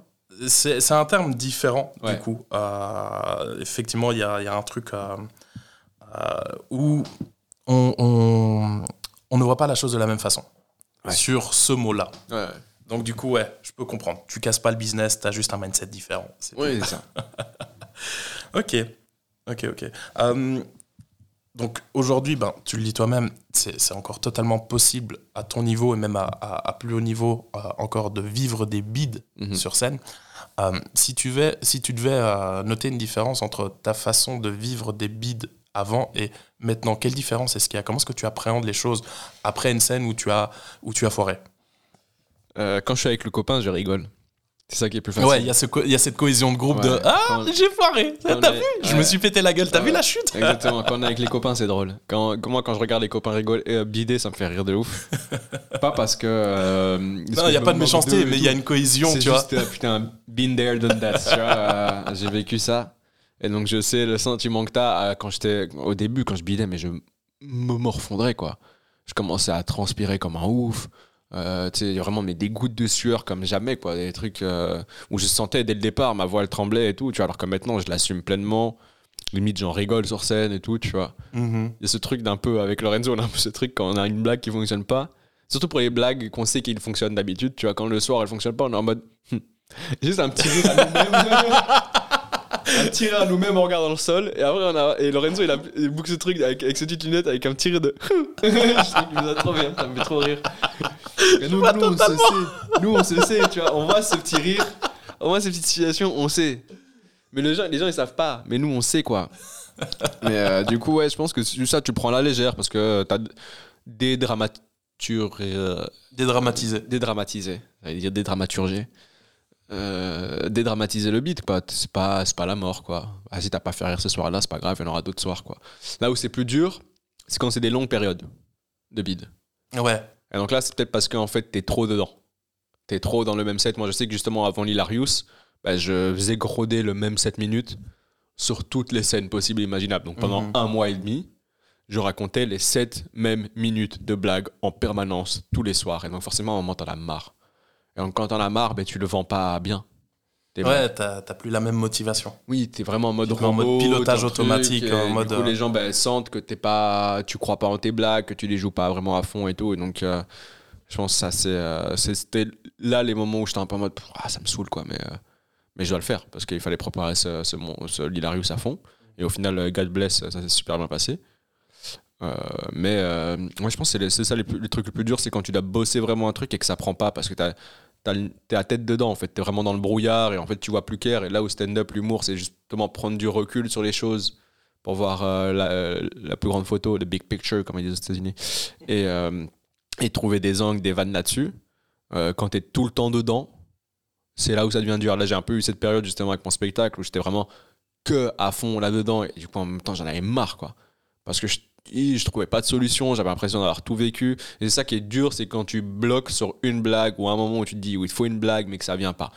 Et, euh, et là où moi j'ai eu du mal, ça c'est le truc que j'ai appris avec le temps, c'est au lieu de s'entêter dessus, en fait mets-la de côté, vis d'autres trucs, écris d'autres trucs, et à un moment, il y a un, petit clic, tu sais, quand t'es chez toi en train de regarder YouTube ou quoi, ça va venir, tu vas faire Ah, idée de blague là-dessus. Et tu notes la blague et tu la retestes, quoi. Mhm. Mais ça, je pense, c'est le plus dur, c'est vraiment quand t'es brou- t'es dans le brouillard, quoi. Ok. Ok. Parce que moi, il y a des fois, je me rappelle, je t'ai vu, je me rappelle, je t'ai vu sur scène, tu as. comment dire Tu as cartonné. Mhm, Tu as été limite le meilleur de la soirée sur la line-up. mhm. Et je te vois descendre de scène. Et Goûter. t'es dégoûté Ouais. en mode putain, j'ai été nul. Et je suis là en mode mais ferme ta gueule, t'as cartonné. Ouais. Mais d'où tu, tu, tu, tu, tu arrives à te dire en descendant de scène après un succès Ouais. Ah putain, j'ai été nul. Qu'est-ce qui se passe dans ta tête? Qu'est-ce qui n'a pas été? Euh, bah, il y a ce truc de Mamba Mentality, de nouveau, tu vois, de euh, toujours faire mieux. Et donc, des fois, ouais, effectivement, euh, ça s'est super bien passé, mais c'est parce que c'est toutes les blagues que je sais qu'elles passent, quoi. Mhm. Et donc, euh, moi, je focus sur la seule blague que j'ai voulu tester ce soir-là, qui n'a pas pris. Et mon objectif, c'était de faire en sorte que cette blague, elle prenne. L'objectif, il n'est pas réussi. Quand je dis c'est nul, c'est plus en mode ça. C'est l'objectif que je m'étais atteint ce soir-là. Ok. Il n'a pas pris. Alors, je sais que pendant longtemps, les gens, pas m'en voulaient, mais t'es en mode, mais. Non, en fait, ouais, objectivement, t'as l'air un peu vu, condescendant Ouais, de. ouais, ouais, t'as cartonné. Tout le monde est d'accord sur le fait que t'as cartonné. Et toi, tu descends de scène en mode putain, j'ai été nul. Ce qui fait que, vu que t'as été le meilleur de la soirée, on se dit, mais putain, mais quelle image il doit avoir des autres qui étaient en dessous de son niveau ce soir-là. Tu vois je comprends. Ouais, ouais, je suis. Alors, ça, c'est un truc. Je suis horrible avec moi-même, mais pas avec les gens. Quoi. Euh, Ça, ça, je C'est- sais. euh, ça, je sais qu'avec les gens, euh, t'es, t'es- t'es très à l'écoute. t'as- T'étais là pour donner des Mais, conseils euh, aux ouais, autres et ouais, tout, ouais. s'il faut, s'ils le demandent. Mais effectivement, Avec quand. moi-même, quand- je suis une merde. Ouais. je le sais, hein. Sais très bien. Avec moi-même, je suis une grosse merde, quoi. C'est Pourquoi, je pourquoi- sais pas, je pourquoi ce manque d'indulgence? Pourquoi est-ce que ce que tu offres aux autres, t'arrives pas à te l'offrir à toi-même? Parce que je trouve que c'est pas suffisant ce que j'offre. J'ai l'impression que c'est pas encore suffisant. Il y a encore ce truc de ah, putain, on va, on va citer trois personnes dans, dans ce podcast le basket, Jason Brokers et Guillermo Guise, à mon avis. Euh, mais euh, Jason, il a dit dans le podcast avec Kian Kojandi à un bon moment, il a dit euh, c'était un meilleur conseil, c'est son père qui lui donnait, qui a dit euh, soit le meilleur de loin, soit le premier de loin, sinon Mhm. ils prendront le deuxième. Tu vois. Ouais. Et donc moi j'ai un peu ce truc, j'ai l'impression de vivre beaucoup ça. Et donc je me dis ok bah en fait euh, je sais pas assez fort. Et donc c'est plus en mode comme ça, en mode c'était cool, mais c'est pas suffisant. Mhm. pas suffisant pour me atteindre les objectifs que je me suis fixé quoi. Et donc c'est surtout ça, c'est juste en mode je suis focus sur une ou deux blagues, et si elles passent pas, ça va me niquer ma soirée. C'est pas que ça va me niquer ma soirée, mais euh, je suis en mode euh, pourquoi? Qui est-ce qui bloque avec cette vanne? Pourquoi j'y arrive pas? Nanani, nanana. Et donc c'est là où je suis très très exigeant avec moi-même. Et c'est aussi cette exigence qui m'a permis d'atteindre euh, certains niveaux. Donc c'est Mhm. aussi ça qui me fait dire que euh, c'est ce qui fonctionne avec moi. C'est de nouveau, c'est pas la meilleure des solutions. Vraiment, si vous pouvez ne pas faire ça, euh, ne le faites pas. Parce que euh, moi, je le vois, mon corps, il réagit mal et tout. Je suis très enclin au stress et tout, du coup, à, cause de ça.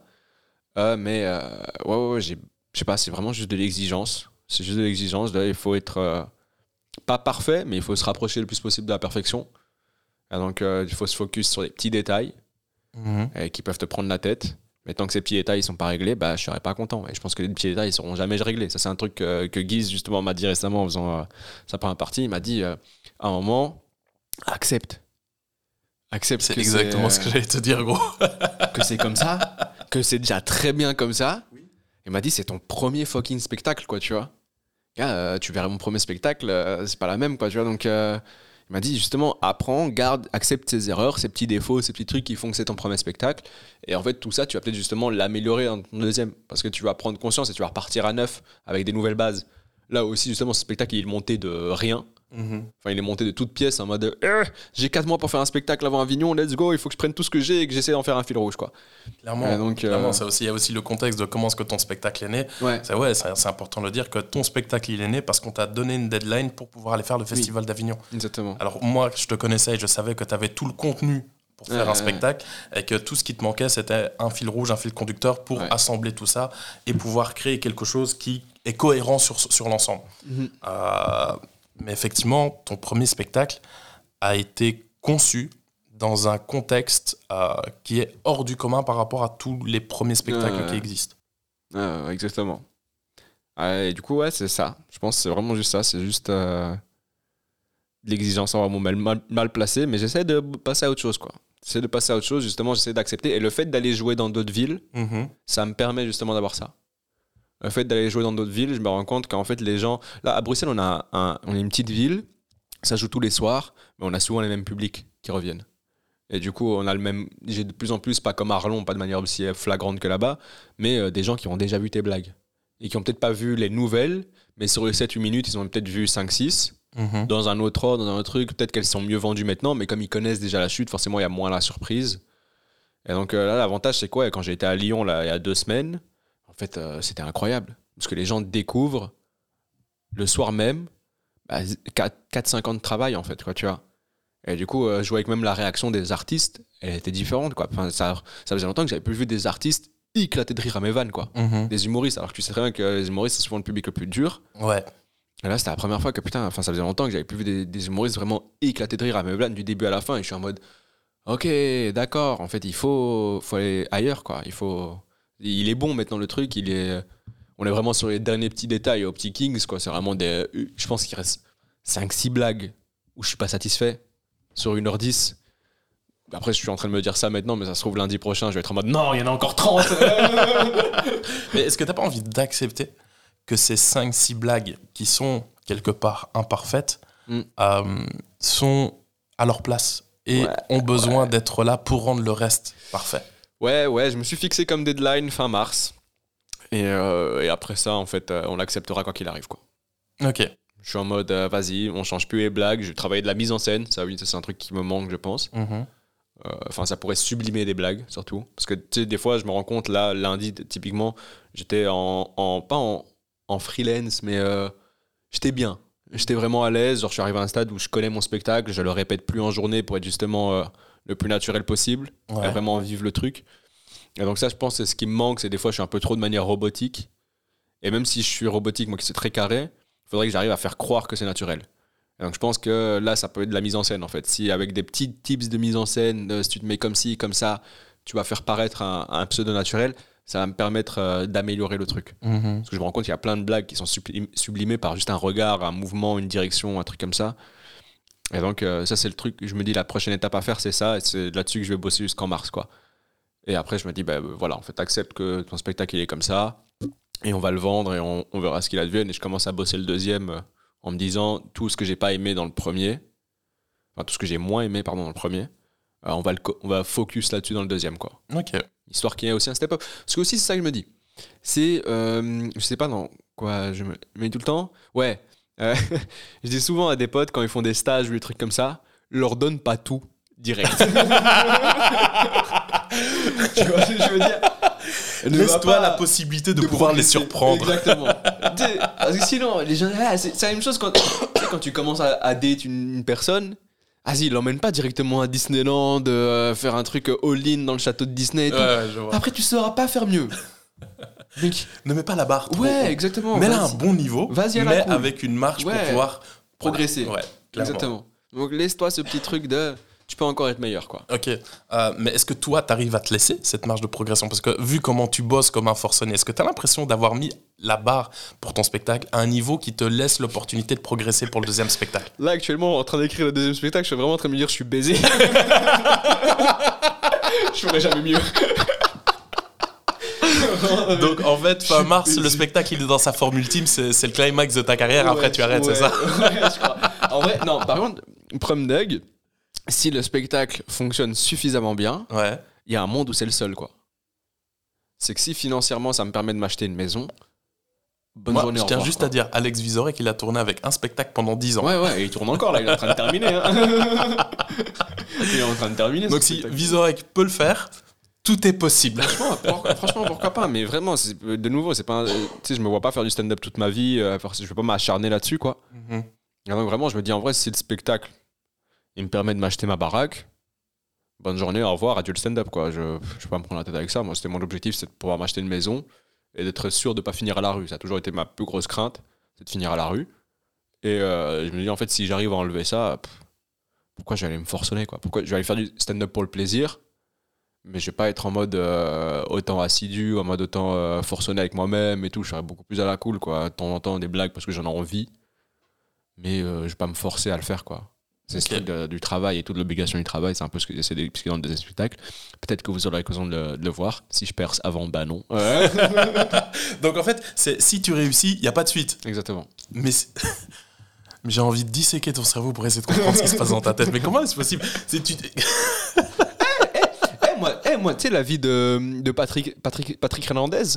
Celui qui a fait Born. Ouais, Eh, franchement, je l'envie, hein. un titre. Je l'envie, le gars, il a fait un truc et il est refait. Et maintenant, il n'a plus travaillé. Et de temps en temps, on lui demande Reviens avec ta canne, fais born, born, born. Et, euh, et c'est bon. Ben ouais, en fait, j'ai envie de faire ça, moi. ah oui, comme disent, reviens de temps en temps euh, faire euh, Ouais, ouais, Davos Lemon, c'est tout. Et vas-y, bonne journée, au revoir, quoi. C'est ça que j'ai envie. Mais j'ai pas, tu sais, j'ai envie d'une vie paisible. J'ai envie d'une vie euh, pas stressante. De, d'être passer mes journées sur Discord, de taper tous les jeux possibles et, euh, et regarder Netflix et jouer de la musique, quoi. Si tu arrives à ce niveau, est-ce que tu penses que tu redonnerais une chance à ta carrière de joueur pro sur NBA 2K Ouais. Ouais, ouais, prom ouais. Ouais, de ouf, ouais. Parce qu'en plus, justement, j'en ai parlé avec un de mes potes euh, qui. euh, Attends, ce qu'on va recontextualiser Ouais. pour celles et ceux qui écoutent, c'est que Adèle a failli devenir joueur professionnel e-sport sur NBA 2K. Ouais, ouais, à l'époque, c'était pas encore l'e-sport, était pas encore. euh, C'était pas le même en- niveau que on était maintenant. en 2016-2017, et donc je fais des premiers tournois en LAN, donc en face-to-face, pas online, quoi. Et donc il y a les sélections à Bruxelles, je suis genre huitième dans les sélections de la Belgique. Et, euh, et j'arrive au tournoi, euh, du coup, c'est un tournoi du Benelux à ce moment-là, j'arrive au tournoi du Benelux aux Pays-Bas. Et on a vraiment tout le truc avec, euh, on avait nos maillots, on avait l'hymne national et tout qui était, qui était, c'était baisé, quoi. Et on jouait dans un hall des sports, quoi. Et, et je me rappelle que, de nouveau, sans aucune attente, en mode vas-y, j'y vais parce que je sais jouer à Touquet, je pète tous mes potes. Et là, je me retrouve en finale du tournoi, quoi, tu vois. Ah bah, dès, dès mon premier match éliminatoire, j'élimine le premier des Pays-Bas, quoi. Mais pas de deux points, je lui mets une claque, quoi, tu vois. Et donc, c'est là où j'ai fait Ah ouais, je suis pas dégueu. J'ai fait rage quit un gars en live. Mais non J'ai pas se rendre compte, le gars a déposé la manette. Je le pétais, il a fait allez, et il s'est barré sans rien dire. Il a déposé la manette. Et moi, j'étais en train, j'ai regardé les- tous les organisateurs et j'étais en mode euh, he just left. He said nothing, he just left. Et, et, ok. Euh, ils ont noté victoire par forfait, quoi. Mhm. Et donc, ouais, je me retrouve en finale, à perdre de deux points en finale sur une de mes erreurs à moi parce que le stress, les trucs. Ouais. Et donc je refais l'année dernière, l'année suivante, je me retrouve de nouveau en finale, à de nouveau perdre contre les mêmes gars, sauf que là c'était un tournoi européen cette fois-ci. Donc euh, je suis techniquement champion de Belgique en 2016, vice-champion Benelux en 2016, champion, vice-champion européen en 2017. Et en 2018, euh, NBA 2K euh, lance euh, un vrai truc, un vrai championnat qui a encore euh, lieu d'actuali- d'actualité avec les vraies équipes NBA. Mhm. Où là, contrairement au tournoi que je faisais où on contrôlait toute une équipe, tu contrôles un joueur. Donc c'est en mode tu crées ton joueur, tu Ouais. l'améliores et tout, et euh, tu te crées une petite squad et, euh, et tu fais des drafts vraiment comme dans tous les sports. Tu as plein de matchs où tu as des gars qui t'observent, tu as des créneaux horaires pendant lesquels tu dois jouer pour qu'on puisse observer, comptabiliser tes stats et tout. Mhm. Et euh, donc euh, je fais tous les créneaux horaires, mais c'est des trucs, euh, bon, ben, c'est des créneaux américains, donc je, je me retrouve. T'es en décalage horaire, quoi. je suis dans mes études et en fait je me retrouve à devoir jouer parce que j'étais en mode je dois jouer. Déjà de base je jouais énormément à NBA. Un- je pouvais jouer 4-5 heures d'affilée facile à ce jeu. Et, et là je me retrouve en fait à devoir jouer de 23h à 5h du matin à enchaîner des matchs en ligne pour taper les meilleurs stats possibles pour être euh, truc et tout. Et donc je me compare beaucoup sur Twitter parce que j'avais créé un compte Twitter juste pour ça. Pour regarder parce que c'est là qu'ils mettaient les stats et tout des gens. Et donc je vois souvent à mon poste, je suis genre top 10 mondial quoi. Et donc je me dis, j'ai legit une chance d'être sélectionné et ils promettaient bah, du coup aux gens, bah, tu pars trois mois aux États-Unis, euh, t'es traité vraiment comme un tête pro quoi. Donc t'as un logement, t'as des, euh, des séances d'entraînement, des Mhm. trucs euh, de coordination, euh, des massages, il y a des kinés pour tes mains et tout, c'est vraiment hyper professionnel quoi. T'as une salle de sport, alors que tu fais du, tu sais on pourrait dire ouais les joueurs de e-sport et tout, c'est des mecs qui sont en mauvaise santé, en fait pas du tout. On était justement ils sont très au courant du fait que si le gars il est en mauvaise santé, ça va biaiser ses, ses capacités derrière, tu vois. Et donc, tu avais, en dehors des entraînements NBA 2K, tu avais des vrais horaires d'entraînement de basket qui étaient prévus et des entraînements sportifs, de remise en forme, Mhm. pour, que t'aies- pour que tu gagnes forme, une diète. Enfin, tu es un sportif, quoi, vraiment de haut niveau, ils peuvent pas déconner avec toi. Et ça vendait du rêve, quoi, parce que tu as les appartements des, des équipes avec les logos au sol, tu as ton maillot et tout. et t'es T'as des sponsors et tout. Ouais, et tu sais, moi je suis vraiment en train de vivre le rêve de gosse de me dire, en fait, c'est peut-être comme ça que je vais aller en NBA, quoi. Là où moi, à la base, je voulais y aller pour le basket euh, irréel. Mhm. Et là, je me dis, putain, il y a peut-être moyen d'aller en NBA et tout. Donc je suis vraiment en mode. Et je vois tous les classements et je vois à chaque fois mon blaze qui est dans les classements. En plus, un, un blaze éclaté, le blaze PSN que j'avais, c'est Adèle 1140, tu vois. Parce que quand j'ai créé, quand j'ai créé mon. euh, Le blast classique de tous les Bruxellois. Oui, parce que quand j'ai créé euh, mon PSN, bah ouais, j'étais avec un pote et il m'a dit vas-y, viens, on crée un gang Ever et tout, on met le code postal. Eh, hey, PlayStation, si vous écoutez, permettez-nous de changer notre sort, s'il vous plaît. C'est toujours le c'est S'il vous toujours- C'est toujours la même. S'il vous plaît, permettez-nous de changer nos, nos trucs. Et donc, ouais, ouais, je, je me retrouve là. Et, euh, et en fait, euh, le truc, c'est que là, je fais toutes les sélections. Je suis, ouais, je suis, il y a 16 équipes au total, Mhm. dont euh, mon équipe préférée NBA, c'est une Boston Celtics qui propose aussi euh, d'avoir une équipe. Et donc, je suis en train de me dire, oh putain, si je suis sélectionné par Boston, je suis sélectionné par Boston, c'est incroyable. Et euh, le truc, c'est que bah, lors des sélections, la première année, comme ils savaient pas du tout ce que ça allait donner, ils ont décidé de pas prendre de joueurs. euh, ils ont prendre, prendre des joueurs uniquement européens, euh, américains. Et- Donc ouais. États-Unis, Canada et Mexique. Donc même pas plus bas que le Mexique. C'est déjà très fou que les Américains acceptent de laisser rentrer les Mexicains, mais ça c'est pour d'autres raisons. Et, et on me prend pas quoi. Et j'étais vraiment en mode mais et je regardais les stats des gars pris. Je fais mais je fais des meilleurs stats qu'eux. J'ai un j'avais l'avantage c'est que comme je faisais du basket, ça se voyait tu sais dans les trucs NBA et tout, c'est souvent des mecs qui maîtrisent parfaitement le jeu Mhm. mais qui connaissent pas le basket. Ouais. Et donc moi où j'avais ce truc de je maîtrise le jeu parce que je l'ai saigné, je connais les petits bugs, les petits glitches, mais je connais aussi le basket. Donc j'ai une intelligence, une vision de jeu Ouais, qui... t'as, t'as euh, une vision du terrain, tu qui- sais, ouais. ouais, tu sais te projeter ouais, toi-même sur le terrain. Et donc j'arrive à faire les bonnes actions quoi. Mhm. Ce qui fait que j'étais très efficace en fait. Surtout ça, je prenais pas spécialement beaucoup de shots, mais euh, un très bon pourcentage. Enfin bref, là on rentre dans les détails techniques. Et euh, je suis pas pris et ça m'a dégoûté. Vraiment dégoûté parce que j'avais mis euh, tous mes espoirs là-dedans. J'étais vraiment en mode, bah, c'est tout, on va partir aux États-Unis, trois mois, c'est super bien payé. Et puis il y, avait, je crois, un million à la clé pour l'équipe gagnante. Tu vois, à savoir que c'est une équipe de 6. Donc euh, ouais, tu, prends, tu prends un beau cachet quoi. Ouais, tu prends un très très beau cachet. hein. Je prends un beau cachet. Donc j'étais vraiment en train de me dire, ah, fais chier, fais chier, j'ai pas été pris. Ça m'a dégoûté.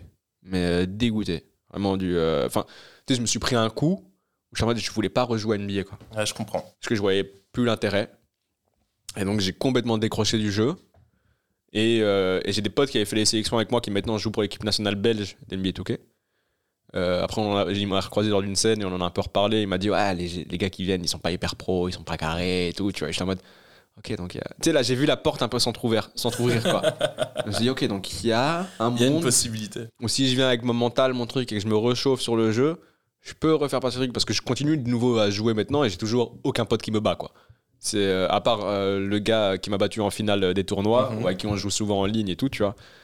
mais où avec lui c'est serré à chaque fois les matchs. Mais non, il n'y a, il y a- il y a pas ce truc. euh, j'ai eu longtemps euh, là, donc j'ai perdu la motivation de, de m'entraîner, de jouer et tout à fond, quoi. Et en fait, une fois que tu perds le coche, tu sais, pendant 2-3 ans, j'achetais pas le jeu euh, Day One. Et donc, euh, c'est le genre de jeu où. Là, il y avait moins la passion. Ouais, ouais. Et c'est le genre de jeu où, en fait, euh, les mecs qui se butent, ils se butent, quoi. Mhm. Et, euh, ils achètent le jeu Day One. Et Day One, ils sont partis, ils créent leur My Player et ils sont partis et ils se butent au jeu H24 toutes les journées, quoi. Et donc, je te demande, en fait, si t'es pas capable de suivre ce rythme-là, ça sert à rien. Et j'avais pas la force de suivre ce rythme-là. Et donc, j'ai un peu. C'est redevenu une passion. J'ai mis de côté pendant un certain temps. Puis je- maintenant, j'ai commencé à reprendre du plaisir à jouer au jeu. Parce que c'était vraiment une. ça m'avait vraiment détruit, quoi. C'était vraiment. Ouais, je j'imagine. joue plus au jeu, quoi. C'est dingue de se dire qu'il y a une timeline temporelle, euh, parallèle pardon, Ouais. euh, où Adèle est joueur professionnel e-sport. Ouais, ouais, il n'y a pas de spectacle, vous ne le connaissez pas en tant qu'humoriste. Euh, il y a juste une bande de geeks euh, qui sont dans leur chambre sur. Discord en train, de, regarder les live Twitch d'Adèle qui est en train de traîner pour le C'est prochain possible. tournoi e-sport. Ça, aurait été incroyable. Ça aurait été incroyable. Mais du coup, ouais, c'est comme ça que du coup après je me suis dit bah c'était quoi l'autre chose que tu voulais faire dans la vie? Des blagues. Allez, on va tester. Et, euh, parce que j'avais rien à perdre, j'avais arrêté mes études et tout, donc j'étais vraiment en mode, bah j'ai rien à perdre, let's go quoi. Le stand-up a été le second choix. Ouais. Ouais ouais. Et c'est pas le choix ultime quoi. C'est. Il y, a- il y a encore une petite larme à l'œil quand tu en parles là. Il y a encore un petit Ben côté. ouais, ben il y a un côté de what if, tu vois. Il y a un côté de et si Et si j'avais des trucs, tu sais, c'est aussi pour ça que j'ai fait du stand-up, c'était pour me dire t'as cette idée dans le coin de la tête, tu veux pas l'abandonner sans avoir essayé. Euh, moi, je, moi, je dis, si Marvel a sorti, est en train de sortir une saison 2 de What If, pourquoi Ouais. t'aurais pas ta saison 2 à toi? Ouais, exactement. Mais là, j'ai pas le temps. Là, j'ai pas le temps parce que le stand-up, ça me. Après mars, on verra. Après mars, on verra. Moi, je suis là. Ah, je suis déjà abonné à la chaîne Twitch. si je reçois une notification de Adèle en live, je fais Ah, ok, ok, ok, ok, ok. Après mars, je, je pars à Paris, donc euh, on part sur un autre délire encore, tu vois. Mhm. Je vais aller vivre trois mois à Paris, donc il y aura vraiment pas le temps pour, euh, pour le truc là. Moi, je me pose la question est-ce que je prends ma PlayStation avec moi? Chose que il y a deux mois, j'aurais dit bah, bien sûr, je prends ma PlayStation avec toi. Et là, t'es en mode euh, Je la prends pas, je, je vais me concentrer pendant 3 mois. Ouais, exactement. Ah ouais? Prends-la. tu sais pourquoi? Parce que si. Ce que, tu vas, ce que tu vas faire à Paris, tu vas te mettre dans la même mentalité que tu as eu à Avignon. Hmm, Et sur Avignon, ça a duré quoi? Deux semaines? Ouais, T'as vu sur deux semaines on avait la PlayStation. comment t'as as été à fleur de peau pour un repas à la Ouais, fin? Et on avait pris la PlayStation en plus. Alors, t'imagines sur trois mois. Et à Paris, on connaît l'ambiance à Paris. Donc prends la PlayStation, prends tes moments de détente avec toi. D'accord. je vais faire ça. Pour revenir sur ça. totalement autre chose, euh, je t'ai vu aussi devenir de plus en plus actif et euh, productif sur les réseaux sociaux. Ouais. En postant des extraits, Ouais. euh, mais pas des extraits, de ton, des extraits de ton spectacle, plus des, soit des interactions qu'il y Ouais. a avec le public, soit des petits moments, soit d'impro, soit euh, tu rebondis sur un truc de l'actualité Ouais. que tu sais que tu ne garderas pas dans le spectacle Exactement. et que tu publies donc sur Instagram et sur TikTok. Mhm. Euh, plus maintenant, euh, cette mini-série que tu as sortie en mode dessin, Ouais. où au lieu de poster l'image de, de toi sur scène, il y a plus ce côté dessiné euh, fait par un enfant de 5 ans. Ouais. Très fier de ces dessins. Vous pouvez parler autant que vous voulez, j'en ai rien à foutre. non, mais c'est cool. Mais donc, ça fait, ça fait un petit moment que je t'ai vu euh, être beaucoup plus productif sur les réseaux sociaux avec ça. Est-ce que tu as senti une différence dans le fait de publier euh, sur les réseaux sociaux, te montrer sur les réseaux sociaux et sur le fait de ramener du monde dans ta salle? Est-ce que ça a eu un impact direct ou indirect? Non, j'ai pas l'impression que pour l'instant ça ait d'impact euh, direct. Après, pour l'avoir parlé avec- justement avec Sacha, euh, Sacha Ferra, c'est un peu lui qui m'a qui m'a encouragé à le faire. Euh, ça fait plaisir parce qu'il y a, tu sais, quand tu parles de faire des trucs comme ça et tout, il y a souvent plein de gens qui vont dire ouais, mais ça sert à rien, nanani, nanana. Et donc tu sais, t'as souvent tendance à écouter ces gens, ce qu'il faut pas faire. Et, Ouais, c'est un peu la euh, mentalité qui prédomine, tu vois. Ouais, ouais. Ils disent ouais mais ça sert à rien, il faut prendre des trucs quali et tout. Et en fait les gens se, se bloquent Mhm. parce que la qualité n'est pas au rendez-vous, parce qu'ils estiment que c'est pas assez drôle, que c'est pas assez bien filmé, là, là, là. Mais en fait, euh, Sacha, il m'a clairement dit, parce que lui, ça a été le cas pour lui, euh, fais, en fait.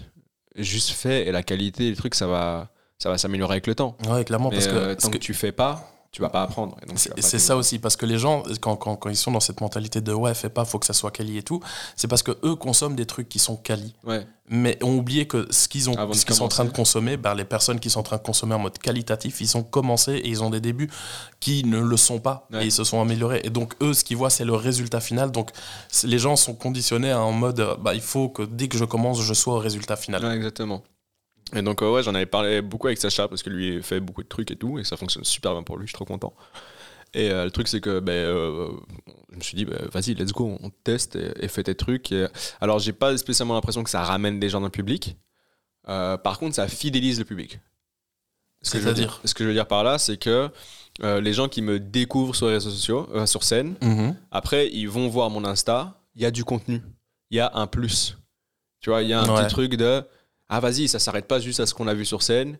Ils nous donnent encore des trucs en dehors. Quand les gens maintenant s'abonnent à moi, ben en fait, ils ont, je pense, littéralement une heure de blague en- sous toutes ses formes Mhm. sur mon Insta, gratuite. Comme ça. Donc quand tu as vu mon une heure, tu peux encore voir une heure de vannes qui n'ont rien à voir avec le spectacle, qui sont pas dans le spectacle.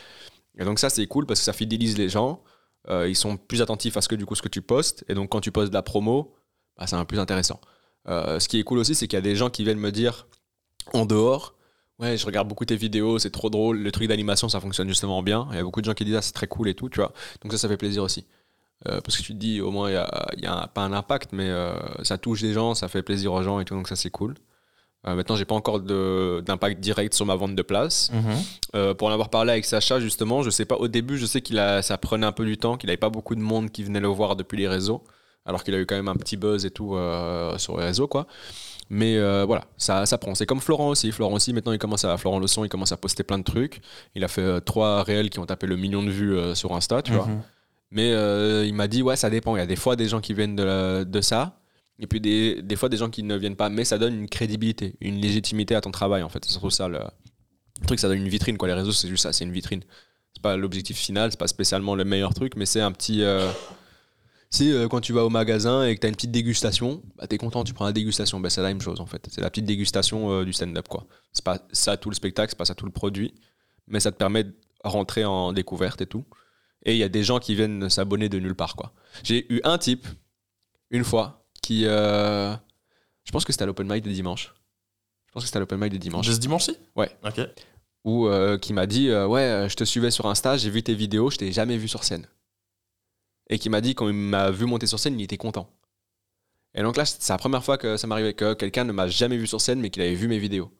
Et donc je me dis Ok. Donc il y a moyen que ça fonctionne dans ce sens-là Ouais, aussi. Ça commence à prendre un petit truc et surtout ça donne un gage de, de validité. Qu'en fait, c'est toujours bien euh, quand t'as des gens qui. Tu sais, parce que dans le stand-up, on, a- on, doit con- pas, on doit convaincre très vite, très tôt. Et donc, quand les gens ils ont déjà vu des petites blagues à toi, ils sont déjà un peu convaincus, tu vois. Donc t'as une partie du public avec toi, donc ça c'est cool, quoi. Ah, chouette. T'as vu que Booba a, a lancé son agence d'influenceurs Exactement. Est-ce que t'as envie de postuler Non.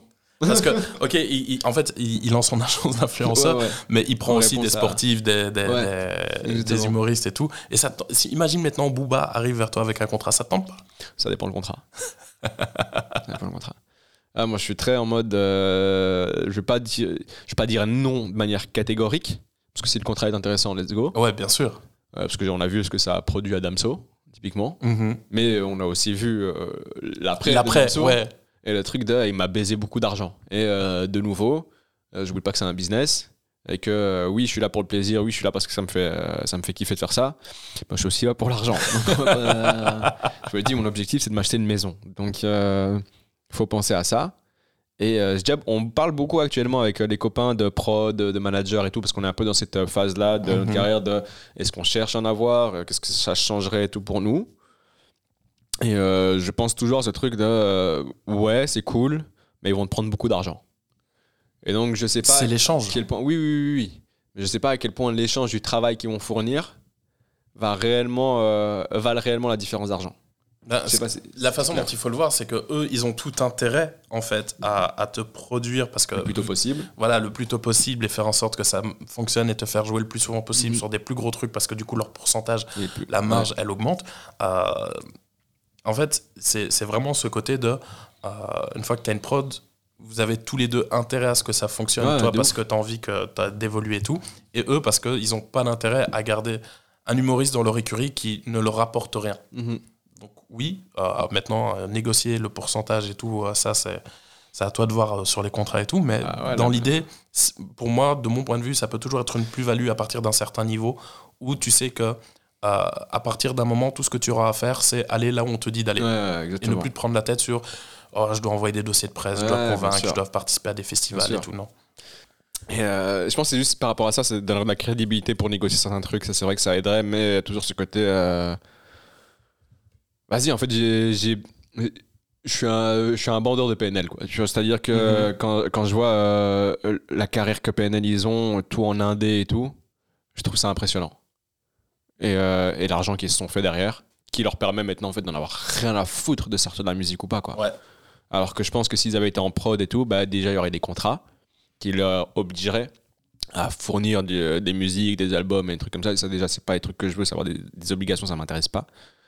Euh, des obligations de produire de l'artistique, quoi. En tout cas, j'ai pas envie euh, que ça devienne une machine, quoi. Un truc de tu dois le faire parce que c'est dans mon contrat, je veux le faire parce que j'ai envie de le faire. Et, euh, et aussi vraiment l'argent qu'ils se font. Enfin, je me dis toujours, ici, tu signes ton contrat, c'est sur en général, les contrats stand-up, c'est du. soit c'est sur un spectacle, soit c'est sur trois ans, le Mhm. temps d'une- d'un spectacle avec, ouais, avec possibilité de prolonger sur un deuxième. Souvent, ils mettent une option en mode.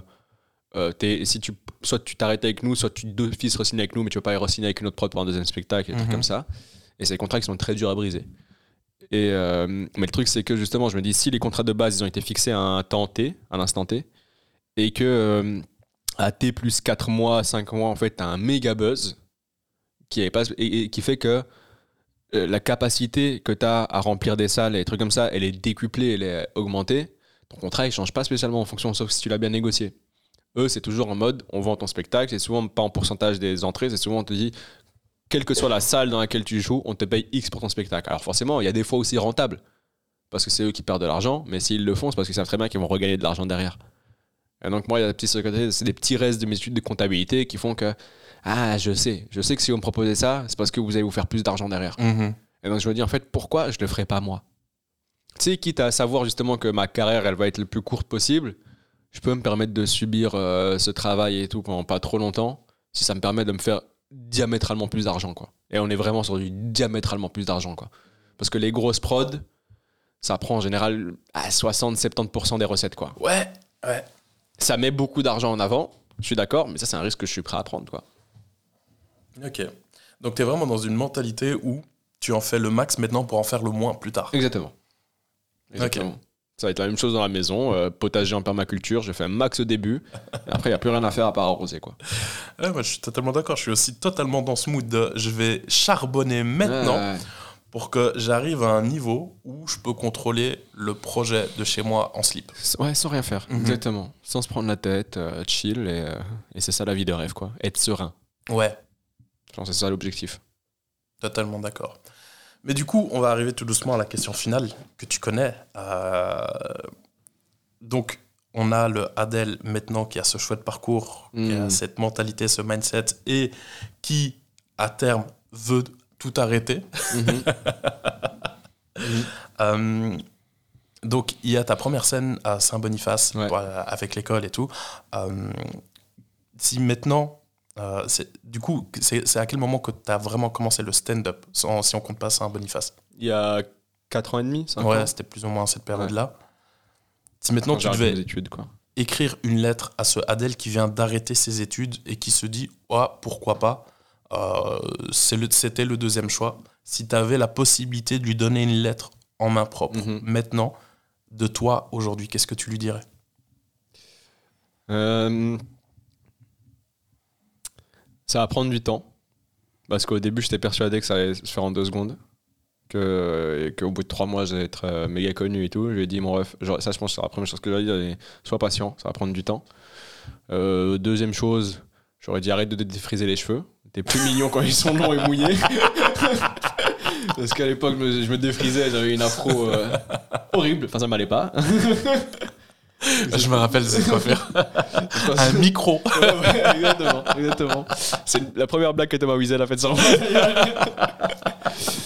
Et euh, donc, ouais, ça, c'est le truc, je pense, que j'aurais dit. Et euh, euh, crois en toi. Je pense que j'aurais dit crois en toi. J'aurais dit euh, vas-y, fonce. euh, aie confiance, prends pas trop la tête, kiffe, euh, va parler aux gens, aux autres artistes, tu vois. Mhm. Ne, ne la joue pas en mode loup solitaire, quoi. Ne fais pas le, le booba, justement, en mode euh, c'est avec moi ou contre moi, tu vois. Ah, euh, soit les gens ils sont avec toi et c'est cool, soit les gens ils sont pas avec toi et c'est pas grave, ça te prend pas la tête, quoi. Ne t'attache pas au truc. Mhm. Euh, ouais, ne crois pas que tout est, tout est dû. Je pense que c'est le truc que je me dirais le plus, c'est euh, on te doit strictement rien. Il va falloir que tu ailles le chercher. Mais euh, ne va pas braquer le magasin, quoi. Tu vois, va pas en mode, euh, de nouveau, c'est la guerre, euh, je viens tout braquer et tout. Parce que des fois, je vois un peu ça maintenant sur les réseaux, dans les nouveaux trucs. euh, des gens qui sont en mode, ouais, on me contacte qui pour ci, ça. Et tu- je, je suis d'accord, je, je suis aussi passé par là, mais faut pas passer en mode violence, quoi. Mhm. Faut pas passer en mode comme les rappeurs, en mode, oh, on m'a rien donné, je vais tout prendre par la force. Non, non, vas-y, mon ref. Ouais, euh, 2024, c'est à nous. Ouais, exactement. Ouais, non, calme, quoi. Calme-toi, tranquillement, bois un thé, fume un joint, fais ce que tu veux, mais chill, quoi, en fait. Vraiment chill, prends ton temps. Fais-toi kiffer. Euh, euh, et et peut-être réponds aux mails plus rapidement. Parce que ça, ouais, réponds aux mails plus rapidement. C'est ce que je veux dire. Ok, bah Adèle, écoute, je te remercie pour Merci cette à toi, interview. c'était très cool. Ouais, je suis très content d'avoir pu, euh, d'avoir pu discuter avec Mhm. toi en tant que pote, mais cette fois devant un micro. C'est vrai. Allez, prends soin de toi, ciao. J'espère que cet épisode t'a été utile. Si c'est le cas, n'hésite pas à me faire un retour, que ce soit via un commentaire Spotify ou en notant l'épisode sur la plateforme sur laquelle tu l'écoutes. Sinon, tu peux totalement m'envoyer un message sur Instagram pour me le faire savoir. Aussi, j'ai créé une formation en ligne pour t'aider à te perfectionner sur scène. Et si tu préfères en parler directement, tu peux totalement prendre rendez-vous pour une séance de coaching. Tous les liens sont en description. À toi de décider quel investissement tu veux mettre pour ta réussite. Bonne soirée.